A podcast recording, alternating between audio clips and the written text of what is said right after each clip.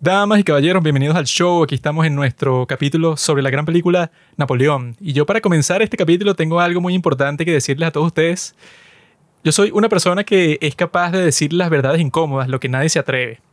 Y yo te puedo decir que si a ti te gustó la película Napoleón, como es el caso de Pablo, que ya me dijo que le gustó, significa que eres un fascista nazi asqueroso, porque tú sabes qué figura histórica del mundo, que todo el mundo conoce, era el fan número uno de Napoleón. Hugo Rafael Jeffries. Adolf Hitler, amigos. Y entonces, si Adolf Hitler era el fan número uno de Napoleón, quiere decir que si a ti te gustó Napoleón, entonces comparte, o sea, tiene algo en común con Hitler, que es la peor persona de toda la historia.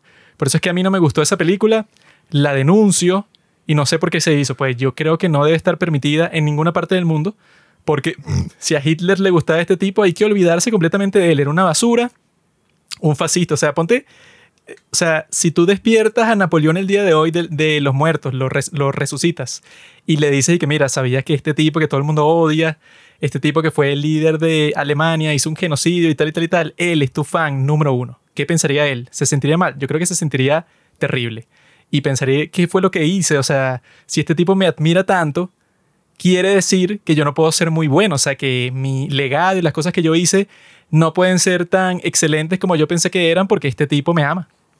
También si te gustan mucho los perros y eres así como intenso con eso, si eres vegetariano, no fumas, bueno, compartes muchas de las características del nuestro querido Führer, que bueno, hay mucha gente que yo he visto y que, ay, mira, este tipo trata muy bien a los perros. Eso ya me dijo todo lo que tengo que saber sobre su carácter. Él tiene que ser presidente. Milei. no sabes lo que te estás metiendo. Eso pensaban los argentinos con Milei. Mira cómo están ahorita devastados, una tierra así aplanada, nada crece, es una porquería. Todavía no ha sido la inauguración, ¿no? No nos ha llegado la invitación al correo. Ya, ya pasó. ¡Viva la! Ya Argentina no sirve para nada, ya está destruida, está condenada. Si eligieron un tipo tan parecido a Hitler, Hitler también tenía los ojos azules, Hitler también era blanco, Hitler también era argentino, o sea, tienen todo en común. Ahí me da risa, ya todos los artistas que habían dicho, pues, o periodistas que habían dicho que no, si mi ley gana, me voy de Argentina. Que entonces se ponen con eso también en Estados Unidos y que Taylor Swift y Nancy Pelosi dijeron que si Trump gana en el 2024 se Miley Cyrus. Y dije, bueno, ajá, pero gracias. Eh, oh, no, ¿qué vamos a hacer sin ti? Fuera, perra, no importa. pero, ¿qué harán los padres del cine? Porque todo el mundo está pendiente de, como Lula, pues. Así que, ay, no va a haber inauguración, esta cosa. Los padres del cine no se han declarado.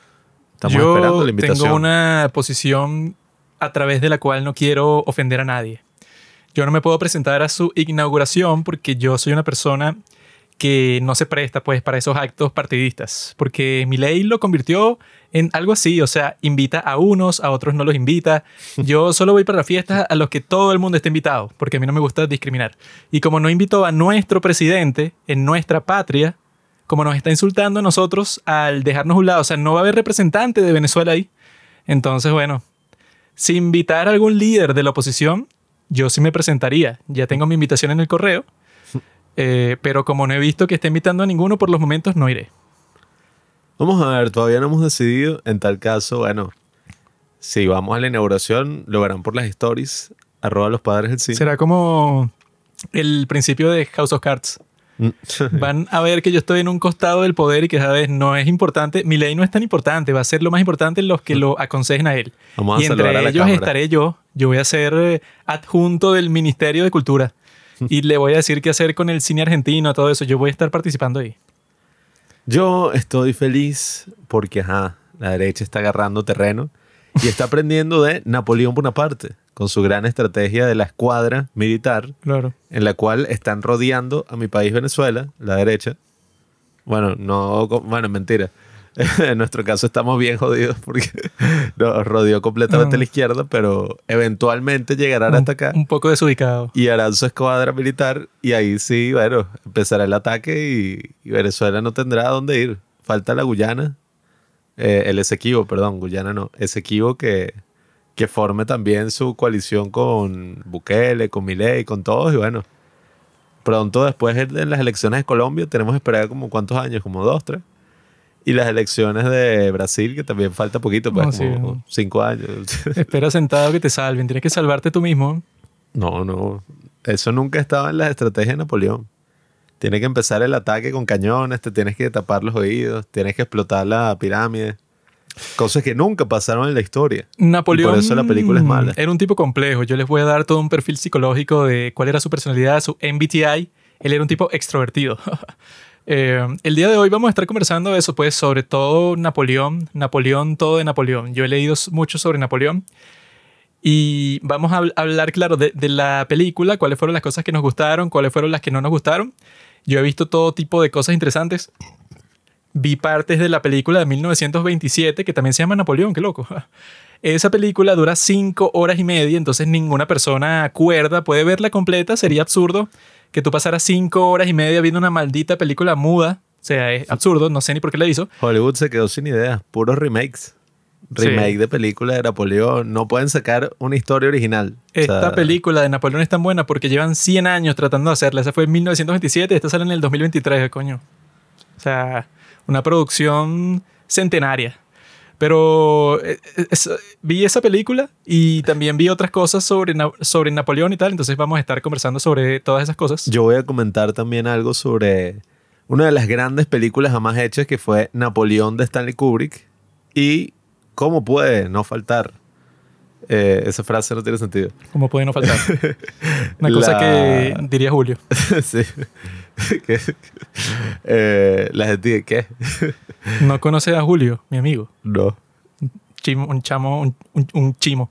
Un chamo que ha salido aquí en el podcast. Lo deberían conocer. Vamos a hablar de mi adaptación favorita de Napoleón, Napoleón Dinamita, donde votan por Pedro, etc. Esa es una gran película. Esa es una película que solo han visto los vírgenes como tú. Yo no la he visto, así que no sé qué- de qué estás hablando.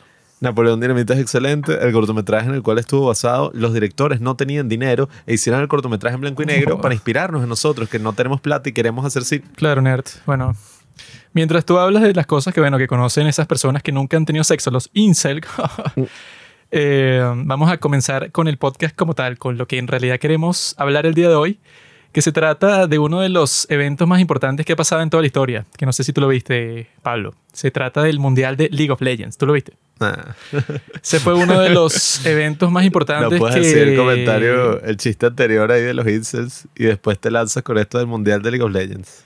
Mi bro, el Mundial de League of Legends, si tú lo hubieras visto, hubieras entendido que cuando hacían un paneo por el público, eran puras adolescentes asiáticas en Corea del Sur. Si me vas a decir que eso es de incel, que tengas ese grupo de sucias viéndote jugar y queriendo chupar tu pene mientras ven el partido, creo que no sabes qué significa un incel, amigo.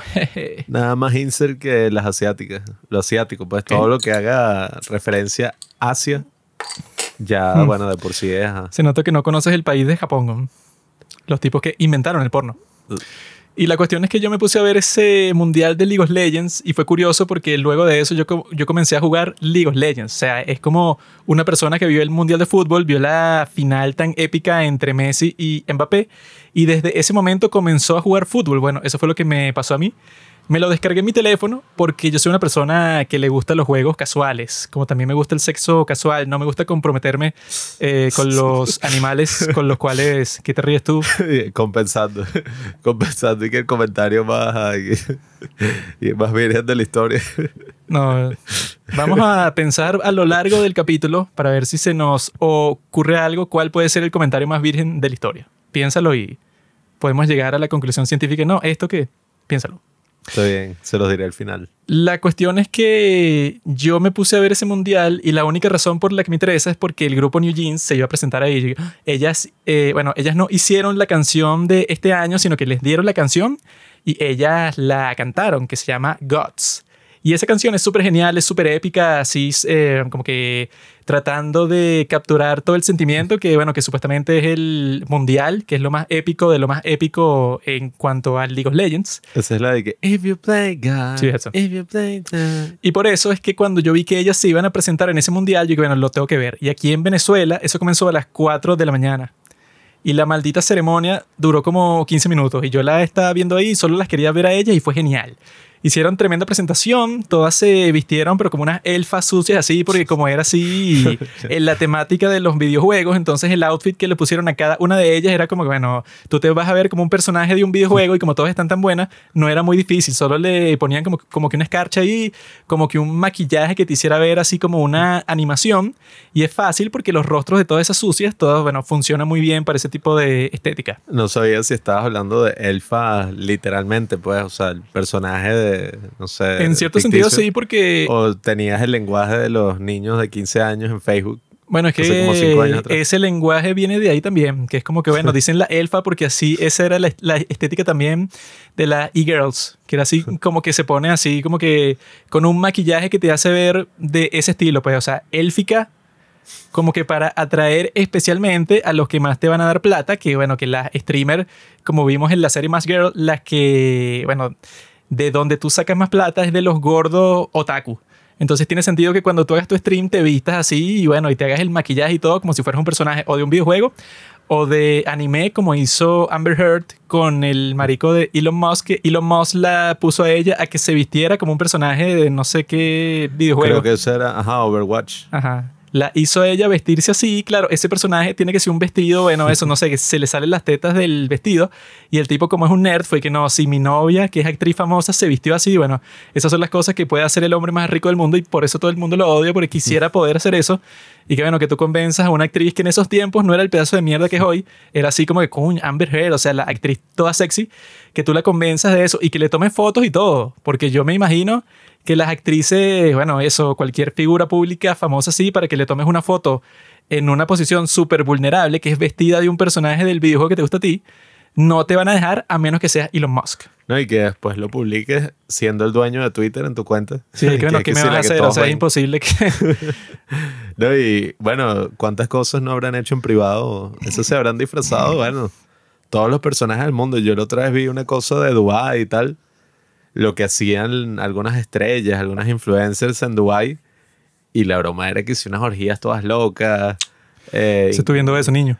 Bueno, es que yo vi que Janet Jackson, la hermana de Michael Jackson, de MJ, un tipo así, pues, millonario, jeque, yo no sé, de allá, le pagó y le dije que, mira, te doy, creo que eran como 100 millones de dólares o más, eh, por casarnos y una vez que tengamos nuestro primer hijo y broma, ya te puedes divorciar inmediatamente y te puedes llevar más plata.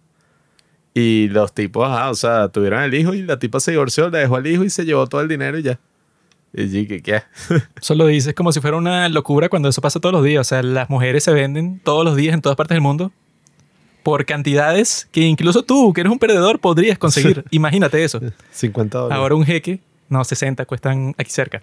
No, no. Pero yo estaba viendo ese mundial de League of Legends y esa ceremonia fue súper épica y yo te la mostré a ti que salen incluso hologramas. Y una cosa así, una combinación eh, de un montón de cosas que, claro, como es una ceremonia que la hizo una compañía de videojuegos, le metió un coñazo de cuestiones ahí que tú no ves en ninguna otra ceremonia, porque claro, es como que más formal, pero aquí no es nada formal porque son un montón de nerds y ya, es como más como una Comic Con. Y fue muy chévere con todas esas canciones como que de los años pasados y tal. Y yo pensé que, bueno, yo vi un, yo vi un clip de Minji en un live de New Jeans que dijo que Hani estaba obsesionada con League of Legends, ¿no? Y mencionó algo clave que fue lo que me motivó a mí, que no, es que lo está jugando en su teléfono. Yo dije, ah, se puede en el teléfono, porque yo estaba de que, bueno, en la computadora, que la gente siempre se pone con cualquier juego, es, un, es un show así como que la computadora que tienes que tener o no sé, como que un, un, montón de especificaciones. Si lo juegas en la computadora me parecía más fastidioso que si fuera en el teléfono y ya, como que un juego más casual. Y yo cuando vi eso, no, me lo descargo en mi teléfono y ya. Y eso fue como hace dos, tres semanas y no he jugado muchísimo así, pero yo soy nivel 15, que no sé si eso es alto. Obviamente que es bajo, ¿no? Pero claro, o sea, es como que es un nivel que no me ha costado mucho llegar ahí, pero me he divertido, pues, o sea, porque el juego tiene mucho que ver con Napoleón, por ejemplo, porque sí es como una guerra, pues, o sea, todos los juegos del mundo, casi todos los juegos así, de, que son ese estilo de un versus, pues, o sea, de un equipo contra otro, son unas simulaciones de la guerra y tienen las mismas estrategias y todo. No, mamá, eh, yo estoy aprendiendo estrategias de guerra. No estoy simplemente pajeándome con mis amigos. Técnicamente sí, si nosotros estuviéramos en una guerra civil, nos llamarían primero los que jugamos LOL porque es que, bueno, mira, ¿cómo nos podemos organizar para vencer al enemigo, que es lo que hace esto en el juego? Y yo lo que he estado es explorando, pues, o sea, inspirándome en Napoleón, las tácticas militares las estoy usando ahí y sí funciona. O sea, tú, o sea, la cuestión cuando lo juegas informalmente, como yo, es que tú lo juegas aleatorio y ya, ¿no? Entonces a ti te ponen con un grupo ahí de gente que tú no conoces y no te comunicas, pues simplemente que juegas ya y cada uno juega por su lado y la idea es que por la colaboración mágica del mundo, entonces todo salga bien. Eh, pero las personas que sí, que sí se lo toman en serio tienen un grupo de cuatro amigos y ajá, son cinco personas que los tipos sí conversan de cuál va a ser su estrategia y qué es lo que tienen que hacer, cuál es el rol de cada uno. Técnicamente ya tú tienes un rol dentro del juego, pero si no te puedes comunicar con el resto de los jugadores, entonces todo pasa un poco aleatorio. Entonces técnicamente no hay estrategia porque no hay ningún comandante que le esté implementando, pero yo lo que he visto, pues, o sea, así como hicieron en el Mundial, la lógica es que ahí no es que cada uno juega por su lado, sino que aplican un montón de estrategias para ganar. Y yo las vi, pues, o sea, hay unos clips de ese mundial y, que he visto de otros juegos y que ya así el juego ya es completamente distinto. Así cuando tienes un grupo y los tipos tienen una estrategia que practican todos los días, se vuelve algo completamente distinto porque todo el mundo está súper concentrado y bueno, y se lo toman demasiado en serio y las jugadas son una cosa como si fuera fútbol americano, pues, o sea, que tienen como que mil complejidades así, ¿no? Que tu rol es este y tú corres para allá y tú finges que vas a hacer tal cosa y te devuelves para que ellos te persigan y cuando te persiguen les caemos todos encima. Una cuestión así un poco más avanzada. Y el Mundial de Calabozos y Dragones, este sábado que viene, ¿no? En la noche. También debe existir, no sé mucho sobre eso, pero no me sorprendería. Yo me acuerdo mi abuelo que él estaba todo adoctrinado políticamente y decía que no, Estados Unidos. Ellos crean todos los videojuegos con sus aliados así en Japón, China. Y ellos crean los juegos que tú estás jugando, que era que si Call of Duty 3, una cosa así. Eh, o un juego que, no sé, que si medalla de honor en la Segunda Guerra Mundial. Y que ellos crean eso para entrenarte para la guerra y cuando llegue un momento ellos van a activarte y tú vas a empezar a agarrar las armas que van a caer del cielo y vas a hacer una invasión. Técnicamente sí así, bro. Técnicamente todo está hecho exactamente para ese objetivo, pero o sea, no es tan concreto así, sino es más para sugerirte a ti, para que ya tú tengas una idea. Quickscope. No es que tienes un entrenamiento, pero ya cuando yo te dé a ti una pistola, como vimos en estos días que estábamos hablando con un niñito ahí, claro que eso es lo que yo hago todos los días porque ya me conocen a mí, y resulta que el niño juega Free Fire y se saben los nombres de todas las armas. O sea, pero no el nombre escopeta, ¿no? O sea, el modelo de la escopeta. Por eso es que eso sí funciona así. Eso funciona para que tú estés preparado para cualquier conflicto mundial, como estamos viendo ahorita, que bueno, que la tercera guerra mundial va a empezar en cualquier momento. Pero yo viendo ese mundial, era raro porque el que lo estaba narrando para las audiencias en español era nuestro amigo Ibai, ¿sabes? Ibai, el gordito español ese. Sí. Y era gracioso porque cuando están ganando, el tipo se pone a narrarlo como si fuera que sea un partido de fútbol. Y que, oh, no me lo puedo creer, mira lo que hizo, lo mató. ¡Ah! Y es gracioso porque tú ves la pantalla y se ve ridículo, pues, o sea, es como que el tipo está gritando y cuando tú ves la cosa se ve como que pura lucecita, que es lo que se ve cuando se hace un ataque en LOL, sobre todo cuando hay, no sé, como cinco personajes en una parte del mapa que se están cayendo a golpes y se lanzan hechizos o flechas o lo que sea, tú literalmente en ese momento no ves nada porque eso, hay como que mucho caos así, está como que eso, si todo el mundo está lanzando ataques al mismo tiempo, tú estás lanzando ahí a lo, a lo medio loco para ver si ganas, pero la persona que está viendo en la pantalla no sabe qué coño está pasando. Y era gracioso porque en la narración era como, oh, no me lo puedo creer, mira lo que hizo, oh, mi Dios, este es el mejor del mundo. Y me pareció algo ridículo porque yo creo que hay personas que piensan que no, claro, es que el futuro va a llegar un momento en donde no, en donde ya no existen los deportes como tal, sino todo es eSports.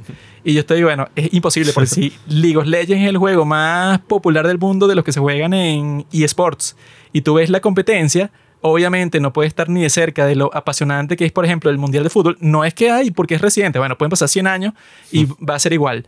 Porque la diferencia del Mundial del Fútbol es que, bueno, es que no es que estás tú sentado como un huevón frente a una computadora controlando un personaje que, bueno, que incluso de lejos tú no ves un carajo, o sea, el personaje lo ves desde arriba. Tú no ves nada, pues, o sea, es así como que algo muy rudimentario y tal.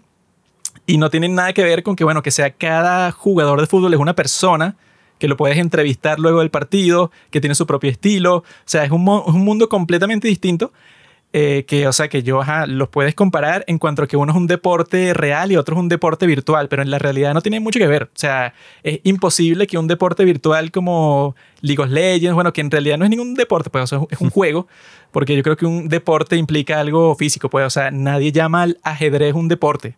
Eh, que bueno, eso es un juego y ya, pues, o sea, tiene su aspecto físico, claro, como lo tiene todo, porque no eres un programa de inteligencia artificial, pero bueno, tú sabes a lo que yo me refiero. Cuando alguien dice deporte, no es que no, sí, el nuevo deporte, monopolio competitivo, y que no es un deporte, o sea, es un juego que la gente paga por ir a verte por eSports, no existe. O sea, no es un deporte que tú juegues FIFA, no es un eSports. Los nerds llamamos deporte a todas esas cosas para ajá, poder decirle a los demás, no, sí, yo practico varios deportes, ajedrez, League of Legends, Street Fighter, Tekken.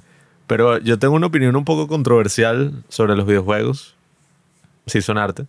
Pero yo pienso que desde que se creó todo esto de los juegos online, bueno, no desde que se creó, desde que se masificó y prácticamente todos los juegos multijugador pasaron a ser juegos online, ya dejó de existir los juegos locales, donde tú jugabas con tus amigos así en tu casa, en una sola consola no sé, para mí perdió un poco el encanto así de jugar con el otro porque a mí me gustan los juegos de modo historia y los juegos cuando tú puedes jugar con tus amigos así en tu casa y listo. ¿Cuáles amigos?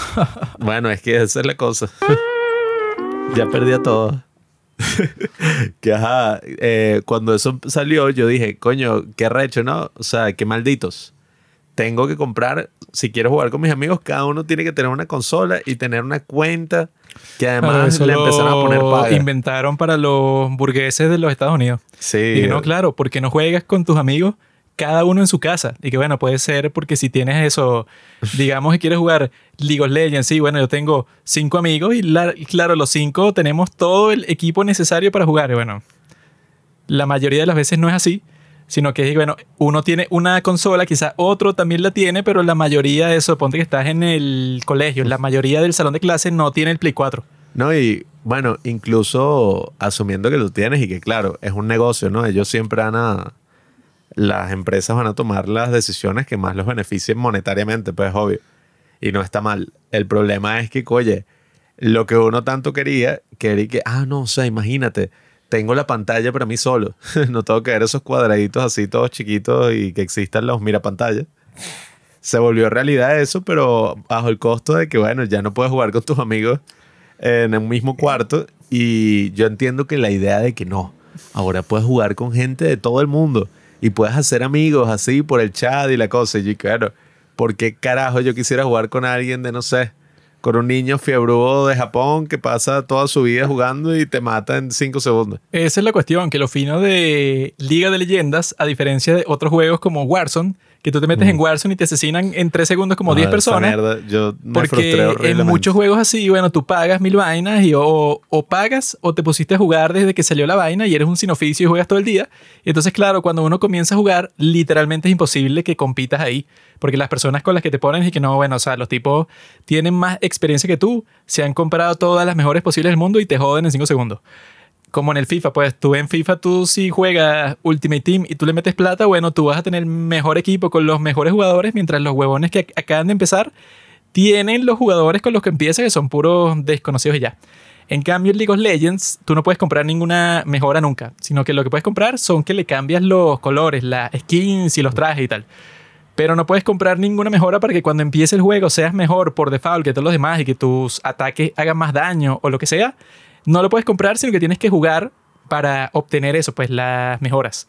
Y eso fino porque yo he empezado y yo me he puesto a jugar y hay veces que el tipo con que tienes enfrente, tú ves que el tipo es que sí, nivel, no sé, 60. Y claro, el tipo es mejor que tú, pero tú puedes competir, pues, o sea, ponte que el tipo te mata una vez y tú ya, ah, coño, entonces te mata de nuevo en la partida y al final de la partida, ponte que te mató él, no sé, como seis veces, quizá tú lo mataste tres, cuatro, pues, o sea, no es que te dominó 100% que te, que te mató diez veces. Mm yo he estado mejorando, yo sé cómo funciona la cosa, o sea, así que, eh, digamos, o sea, tú cuando comienzas el juego, el instinto es como que ah, tú vas a matar a todo el mundo y tú eres el más fuerte y vas a jugar súper agresivo y tal. Pero yo he visto cómo juegan los demás y los que tienen el mejor nivel y eso, juegan bastante indirecto, casi nunca te atacan de una, sino que siempre van acompañados de otro personaje, o sea, de otro campeón. Y que los tipos como que nunca se dejan matar, los tipos siempre salen corriendo cuando tú estás a punto de matarlo, o sea, los tipos son muy conservadores en el estilo de juego. Cuando tú empiezas eres el más agresivo del mundo, pero luego te vas poniendo más conservador. Y yo estoy usando este personaje que es una chica que se llama Ashe.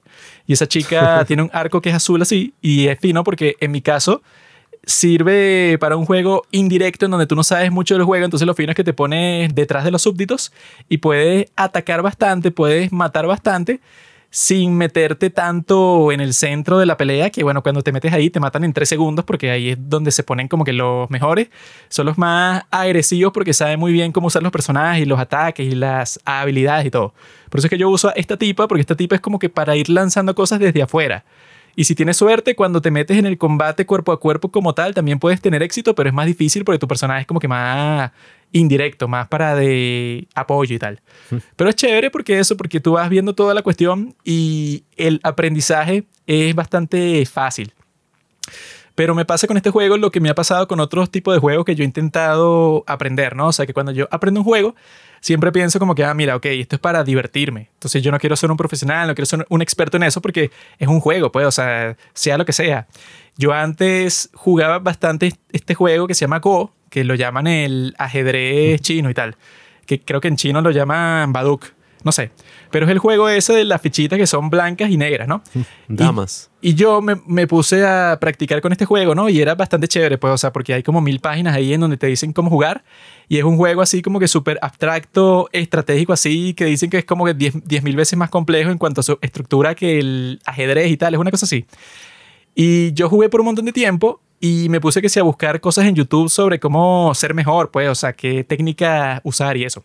Hasta que llegó el punto que yo me di cuenta que, bueno, que la mayoría de personas que juegan este juego no lo ven como un juego para nada, sino que yo vi una serie, o sea, vi un, bueno, varios tipos por YouTube que, que tenían una lista de, de, reproducción como que de sus lecciones de ese juego, Go.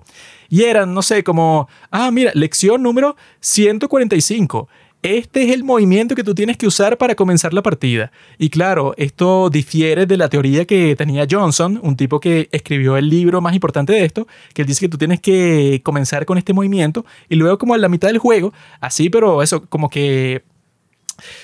Lo que yo vi es que, claro, o sea, en cualquier juego así, siempre llega un punto en que se convierte, pues, o sea, que si tú te metes muy profundo ahí, tú vas a querer ser el mejor, así no seas profesional, vas a querer ser bastante competitivo. Pero para mí, en ese caso, pierde la diversión, porque, por ejemplo, a mí me gusta bastante jugar FIFA. Pero yo nunca me voy a poner y que no, bueno, yo me voy a buscar los consejos para ser el mejor en FIFA, pero un tipo aplanador, pues, o sea, que nadie nunca te va a joder porque tú te pusiste en YouTube a buscar como que los movimientos eh, más técnicos posibles, pues, o sea, que ya ni te divierte jugar, sino que tú estás jugando para ganar. Entonces, como que el juego no se maneja como si fuera un juego de fútbol normal, sino que tú estás obsesionado así que no, bueno, es que yo me sé, no sé, como que cuáles son los lados del campo que es más probable que yo meta gol desde ese lado, porque según las estimaciones y las estadísticas que se, que se han hecho, técnicamente si tú le atacas al Real Madrid desde el lado derecho, son más débiles de ahí, entonces mete todos tus ataques por ahí y pone esta alineación exactamente y la cuestión es que el juego que tú tengas de ese FIFA no se va a parecer en nada al fútbol de la vida real, sino que va a ser simplemente para derrotar a tu enemigo en el juego. O sea, como que yo podría hacer eso, pero eso no tendría sentido hacerlo si lo ves como un juego, porque en ese caso no sería divertido para nadie ni para ti mismo, porque tú estuvieras 100% concentrado. Ni no, es que yo tengo que ganar. A mí no me importa mucho eso, como que la diversión más sino que yo estoy concentrado y que no, es que, bueno, yo quiero practicar, saber todas las tácticas y tal. Yo nunca llego hasta ese punto, por eso dejé de jugar ese de Go hace un tiempo, porque yo estaba practicando casual y todo lo que me encontraba en estas páginas son tipos que, bueno, que eran como 10.000 veces mejor que yo en todo sentido. Y yo como que traté de ver cómo hacer, pues, o sea, para mejorar, pues, o sea, para no perder tan feo así. Y todo era y que no, bueno, este es el juego más complejo del mundo y te lo tienes que tomar en serio. Tienes que practicar, tienes que hacerte una rutina. Así es con League of Legends también, que fue lo que vi en YouTube que eran unos tipos, o sea, que si tú buscas, no sé, bueno, consejos para ser mejor en League of Legends. Y todos los que te dan son que, bueno, bro, mira, esto es lo que tú tienes que hacer. Tú, claro, o sea, tú vas a escoger un campeón, tienes que usar el mismo personaje siempre, porque, claro, tienes que desarrollar tus habilidades con este tipo para ser mejor que los demás. Y tú, claro, tienes que grabar todo el juego, para que luego de la partida tú puedas ver cuáles fueron tus fallas, cuáles fueron tus virtudes y vas mejorando. Y entonces yo te vendo un curso a ti, que yo dije, bueno, ya eso sería el colmo. Pagas un curso que eran como 100 dólares y yo te garantizo que tú al final del curso vas a ser nivel platino, ponte así. Y yo estaba ahí, bueno, bro, o sea, claro, siempre va a haber un grupo de gente que lo llaman tryhard, pues, o sea, el tipo que quiere ser el mejor, así sea, bueno, no sé, hasta en Monopolio, que te, eh, te pones a estudiar todas las reglas para ser el mejor. Pero yo creo que eso le quita toda la diversión, porque al final si League of Legends es un juego, bueno, a mí me gustaría jugar con gente que también se lo tome como un juego, por eso creo que es chévere que solo lo juegue por el teléfono y ya. Yo lo que me imagino es que las personas que lo juegan por el teléfono son menos intensas que los que lo juegan por la computadora. Entonces yo creo que así me estoy como que asegurando un juego divertido. También hay un tema de que las cosas que hacen dinero ya entonces adquieren ese tono de seriedad y de que no, bueno, esto es algo importante para la sociedad. Porque yo vi que incluso una universidad o la universidad privada más importante de nuestro país hizo un drama y que aquí abriendo entonces nuestra academia de esports, donde vamos a tener puras computadoras y los estudiantes van a poder meterse en cursos para eso, competir y hacer equipos, un equipo de la universidad. Y que bueno, yo entiendo que esas cosas generan dinero, ¿no? Pero o sea, e, es, lo que pasa, ¿no? Imagínate que tú tienes un hijo y tu hijo se pone entonces a jugar videojuegos y hacer cosas y uno y que, bueno, este dicho es un ridículo. Hasta que hace mucho dinero con eso y dije que, mira, tú nunca creíste en mí, maldito. Y ahora soy un youtuber exitoso o hago streams de Twitch, hago todo esto. Sin embargo, yo considero que así eso haga dinero, eso no le da ningún tipo de, no sé, o sea, no lo eleva socialmente eh, respecto a otras profesiones. O sea, eso es como todo el tema del OnlyFans. Y que no, mira, yo estoy haciendo más dinero que tú, que eres profesor de una universidad o profesor de lo que sea. Y claro, te felicito, pero eso es una mierda. No, es que yo no sé quién llamó a eso eSports, porque es como el deporte ese de frisbee que lo, que lo llaman y que Ultimate. Sí. Y que bueno, ok, tú lo llamaste así para verte más cool, porque si lo llamas y que bueno, el deporte del frisbee suena como un pendejo que se está tomando en serio un jueguito que juega la gente en la playa y en el parque, y tú estás y que no, frisbee. Pasa lo mismo con este porque normalmente cuando tú piensas, bueno, claro, un atleta, el atleta, bueno, siempre va a estar en forma, siempre va a ser un tipo admirable así, porque no, él como que le pasó por encima a un montón de personas en una competencia muy difícil que es física, pues, o sea, que como que te requiere una gran disciplina porque tú tienes que ser mejor que todos los demás. Y por eso es que el atleta es admirado así en la sociedad, incluso en la antigua Grecia. Tú, tú, para ser mejor que los demás, bueno, le tienes que meter todo el esfuerzo y la disciplina del mundo. Para ser un jugador de estos jueguitos de videojuegos, bueno, obviamente que también requiere disciplina pero es raro que lo llaman deporte y sport. Eso no es un deporte. Ningún juego de ningún videojuego que existe es ningún deporte. O sea, muy bueno que exista un mundial, fue divertido verlo, muy chévere que, que ganes dinero con eso, que te puedas hacer profesional y que vivas tu vida, bueno, como hicieron los del equipo de Corea, que los tipos no tienen que hacer el servicio militar, mientras que los pendejos de BTS sí.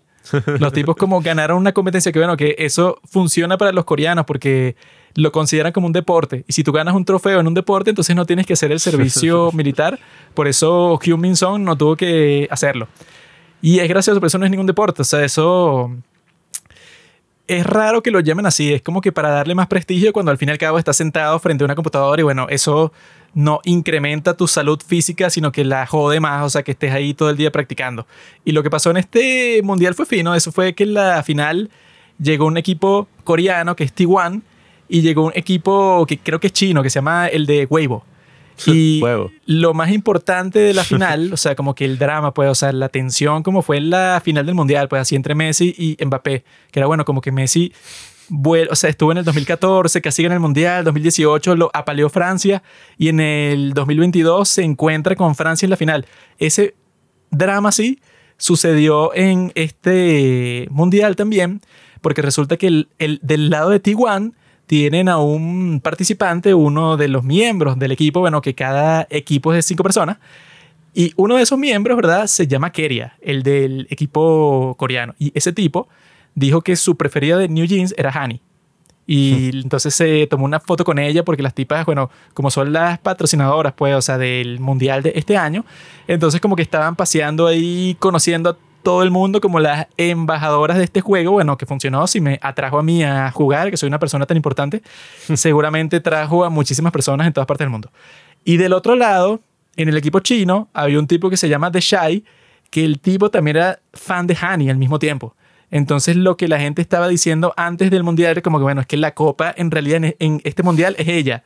Te- técnicamente los tipos están pensando, bueno, si yo gano el mundial y yo estoy 100% seguro que esos malditos nerds, yo lo pensaría, esos malditos nerds seguramente pensaron y que bueno, si yo gano el mundial tengo mucha más posibilidad de tener sexo con Hani. O sea, yo estoy 100% seguro que los tipos ajá, lo tenían en la mente y así sea como una posibilidad remota, lo habrán pensado como una motivación real, no como una fantasía. Cuando en teoría debería ser al revés, ¿no?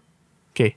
O sea, bueno, no sé, en Corea funciona distinto porque hay muchas mujeres que van y lloran y estar así. Pero en teoría debería ser al revés. O sea, si tú ganaste el mundial de LOL, Ujú. ¿cómo carajo vas a tener más posibilidades de tener sexo con una mujer y con una celebridad? O sea, que, no, no, es que gané el mundial de LOL. O sea, ¿entiendes? Y que bueno, ok, pero si ganaste el mundial de LOL tendrás el cuerpo bien jodido, tendrás Ah, no, la salud mental por el piso. Eso a las mujeres no les importa. A las mujeres les importan dos cosas nada más, para que sepas tú, que bueno, que claramente no entiendes el cerebro femenino. A las mujeres les importan dos cosas, el prestigio y el dinero. Nah. Tú te puedes ver como tú te ves en este momento, que es terrible. No va a importar si tú tienes tanto prestigio como dinero. Solo mira a Elon Musk. El tipo es horrible, parece, no sé, una morsa. No importa. O sea, el tipo es el hombre más rico del mundo. El tipo puede estar con cualquier mujer de est- esta tierra. Por eso es que estos dos, bueno, el que ganó al final, claro, fue el equipo coreano. Y incluso eso, pues, cuando el tipo ganó la semifinal, que era lo que le daba el pase para la final, el tipo justo cuando terminó el juego, el tipo dijo, New Jeans, ahí voy. O sea, y lo dijo así en cámara justo cuando terminó todo eso, cuando lo está viendo todo el mundo, dándoles un mensaje a ellas y que mire, yo estoy jugando por esto. New Jeans voy, la cámara enfocó a sus pantalones. ¿no? Y, Y el tipo se puso completamente se húmeda, sí, pero vieron ajá. unas fotos en donde ellas fueron, eso pues, como que al hotel en donde estaba cada uno de estos equipos. Se tomaron una foto con ellos, le firmaron ahí, bueno, les dieron sus autógrafos y tal. Y eso, pues, o sea, como que cada uno se tomó una foto con su preferida, pues, o sea, de cada uno de los equipos había uno que era la preferida era tal, tal, tal, o sea, pero todos eran fans. Esa es la diferencia. ¿eh? Si fuera un deporte más clásico, baloncesto, fútbol, ahí sí, literalmente van al hotel, pero a tener sexo. Eso pues. era lo que yo estaba pensando, porque lo que dicen siempre es que en los Juegos Olímpicos, Ajá. donde se quedan los deportistas y que los tipos les tienen que dar, cuando llegan, les dan a cada uno, les dan como 10 condones, porque claro, tiene sentido, ¿no? O sea, te estás quedando ahí y se supone que las deportistas de tu deporte también están buenísimas, porque claro, hacen, o sea, son atletas, pero del mayor nivel posible. Y todos son jóvenes, entonces todos Ay, quieren coger. Esa vaina es el paraíso. Yo una vez leí una cosa así, creo que era mentira, o no sé, porque la cantidad era muy exagerada del dinero y que se gastan cientos de miles de dólares en condones, o creo que era hasta un millón, yo no sé, eh, para los Juegos Olímpicos, porque, o sea, ajá, imagínense. Eres un deportista, o sea, tienes el mejor cuerpo ajá, posible. Eso es lo que te gusta a ti, ¿no? Vas a otro país de vacaciones, bueno, ajá, a hacer tu deporte, De pero vacaciones. en esencia, o sea, eso es algo que toma, ok, el entrenamiento, la cosa, pero no es que estás trabajando todo No, el o día en una oficina. Eso, yo creo que el tiempo que te va a tomar eso en, en el día cuando estás allá, dudo que estás entrenando como un loco. O sea, ya estás allá, Sí, ya compites ya. Entonces, estás allá. tú el resto del día lo que haces es vacilar. Hay deportistas de todos los países del mundo. Incluso países que nunca has escuchado en tu vida están ahí. Y usualmente, o sea, dependiendo del deporte, están buenas. Pues, o sea, las mujeres son No, y una locura. que yo supongo que eso ni siquiera es para las mismas deportistas, sino que si ya tú estás en ese nivel y los Juegos Olímpicos son que si en Londres, bueno, yo me imagino que si tú vas para un bar luego de, de tu competencia y ponte que ganaste y vas con tu medalla, ya tú puedes tener sexo con cualquier zorra que te encuentres en ese barco. Es lógico. No, y, Yo lo haría. O sea, yo de verdad, yo creo que esos tipos deben estar cogiendo ahí en todas esas bromas. O sea, que si en general, no sé cuánto duran los Juegos Olímpicos, una semana, qué sé yo. Todas esas competiciones deben estar cogiendo ahí entre todos, que si una de cada país así cada día. Y viceversa, pues, o sea, las mujeres también, Bueno. y en sus camerinos. Bueno, si ves estas que hacen que si salto olímpico o algún deporte así, que si pesas, Todos tienen un culazo. no, y, no, o sea, digo, las que hacen pesas son todas lesbianas, lo más probable. O bueno, no sé. no son lesbianas, pero- son trans. Ah, bueno. Eh, Ahí en ese caso, imagínate, o sea, la buena. Pero el sexo que deben estar teniendo es una locura, o sea... Una perversión total. No, es que eso... Por eso yo quería, yo quería ser artista olímpico. Esta es la sección racista del podcast porque ahorita viene la parte en donde vamos a explicar cuál es la diferencia con lo que está pasando. Porque yo vi que las del grupo Le Serafim, no sé qué estaban haciendo, pero estaban en Los Ángeles y fueron todas vestidas con, digamos, camisas de los Lakers, ¿no? Y entonces, digamos, ¿qué crees tú que pasó ahí? O sea, porque las de New Jeans fueron con los nerds. Y los nerds nunca han tenido sexo en sus vidas, pero ellos piensan que van a perder su virginidad con los miembros de New Jeans si ganan la competencia. No sé si pasó, es posible, quién sabe. la cuestión es que las de Le Serafim fueron a los Lakers. Y que esos tipos, bueno, esos negros no son, ninguno es virgen. Y todo, o sea, cada uno de esos son como dos chinitos juntos, pues, o sea, es como que la altura completa y con el pene exactamente lo mismo, pues, o sea, como dos penes chinos juntos es el pene de los negros de los Lakers.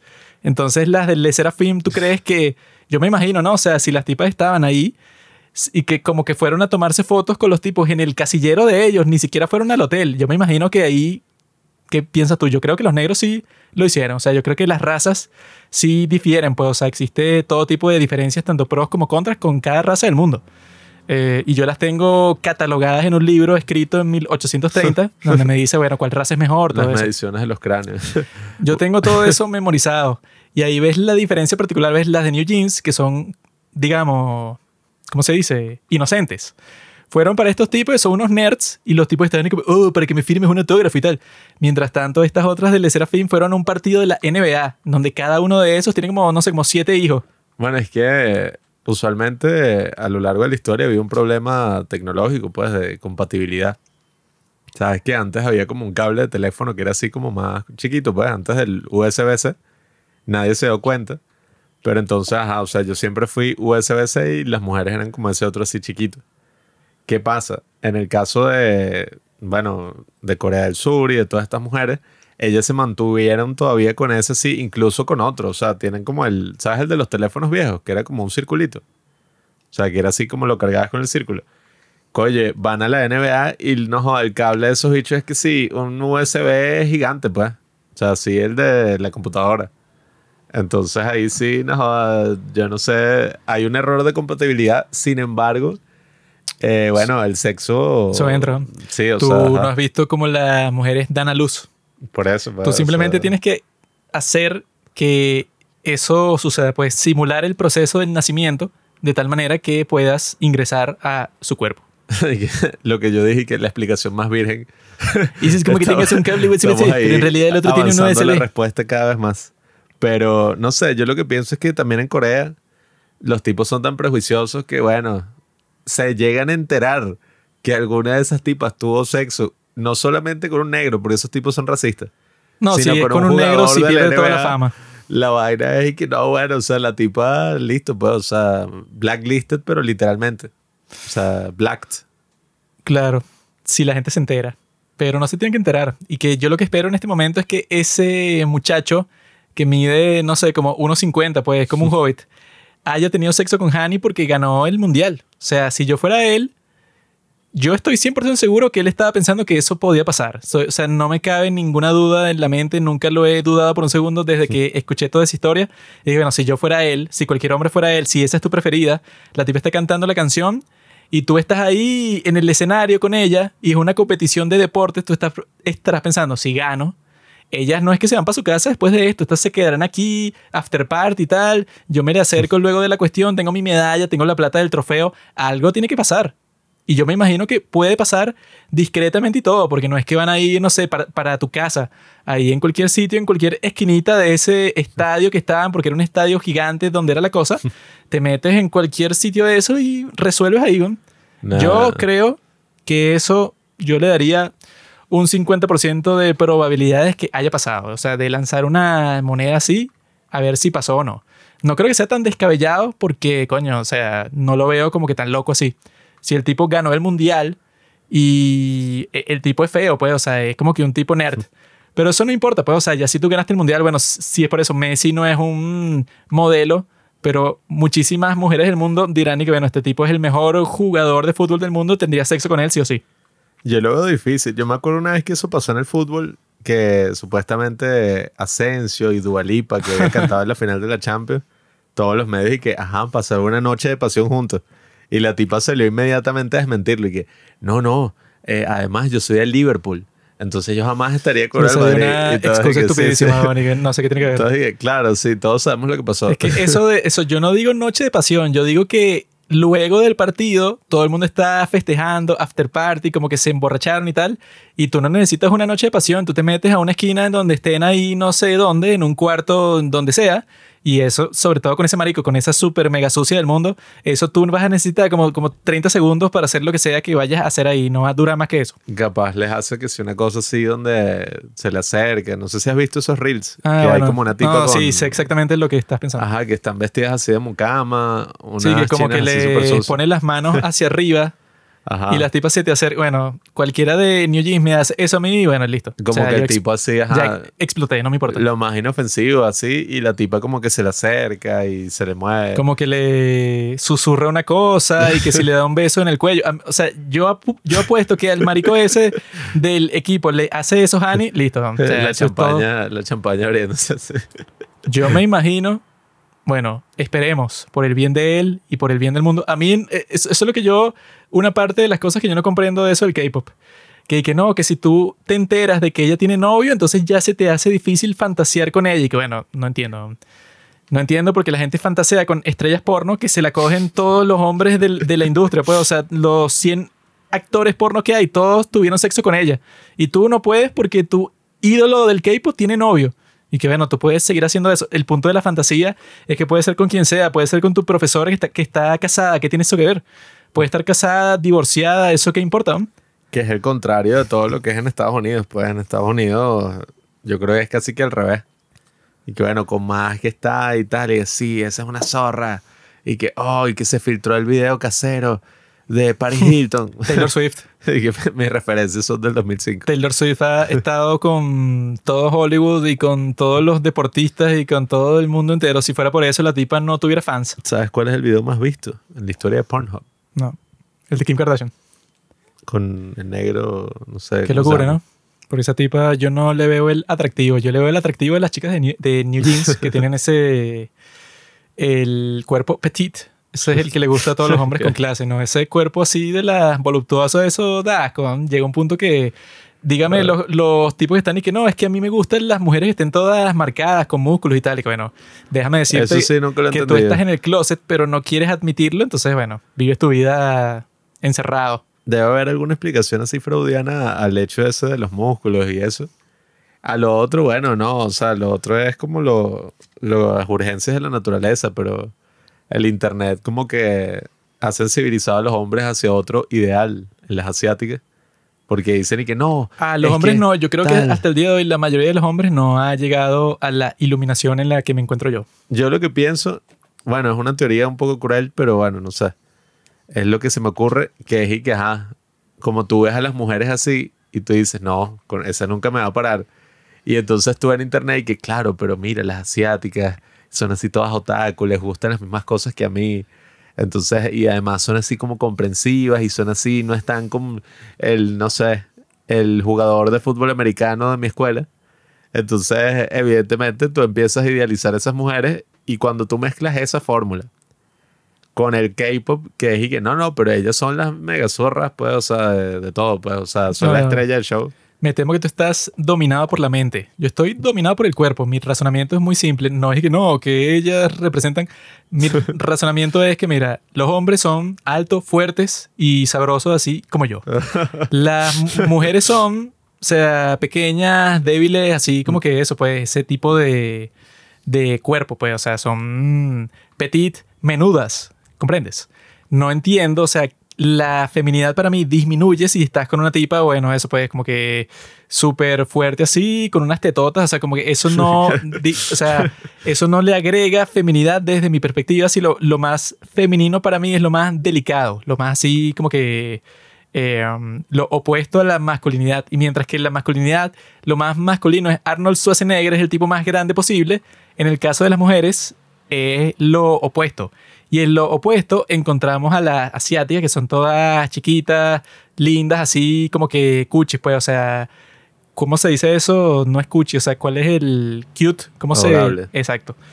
Así son las asiáticas y eso es lo que buscan los hombres. La, los homosexuales en el closet, lo que están buscando son tipas así, no, súper voluptuosas, fuertes, y que ella es la que te domina a ti. Pero te- bueno, déjame decirte que tú eres gay, pero te da miedo admitirlo. Y no sé por qué te da miedo si ya estamos en el siglo XXI. Puedes ser gay tranquilamente, o sea, no sé por qué lo escondes. Ese es tu machismo internalizado, Juanqui. Hombres y mujeres son exactamente lo mismo en todos los sentidos. Incluso es un espectro. No existe el término hombre y mujer. Simplemente existe algo Tú eres un que homo sapiens. de hora a hora. Todos somos homo, pa. Yo no soy Eso, homo. esa es la cosa de la ciencia. O sea, al fin y al cabo, esa es la evolución.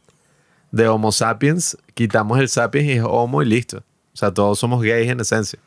Que eso es lo que quiere como que la nueva agenda. Lo que pues, quieres tú. que está combatiendo la derecha en Latinoamérica. Yo voy a buscar mis otras cervezas y vamos a conversar sobre Napoleón. Ya he vuelto con mis cervezas y podemos conversar sobre Napoleón, sobre nuestras opiniones, sobre qué fue lo que nos gustó, qué fue lo que no nos gustó.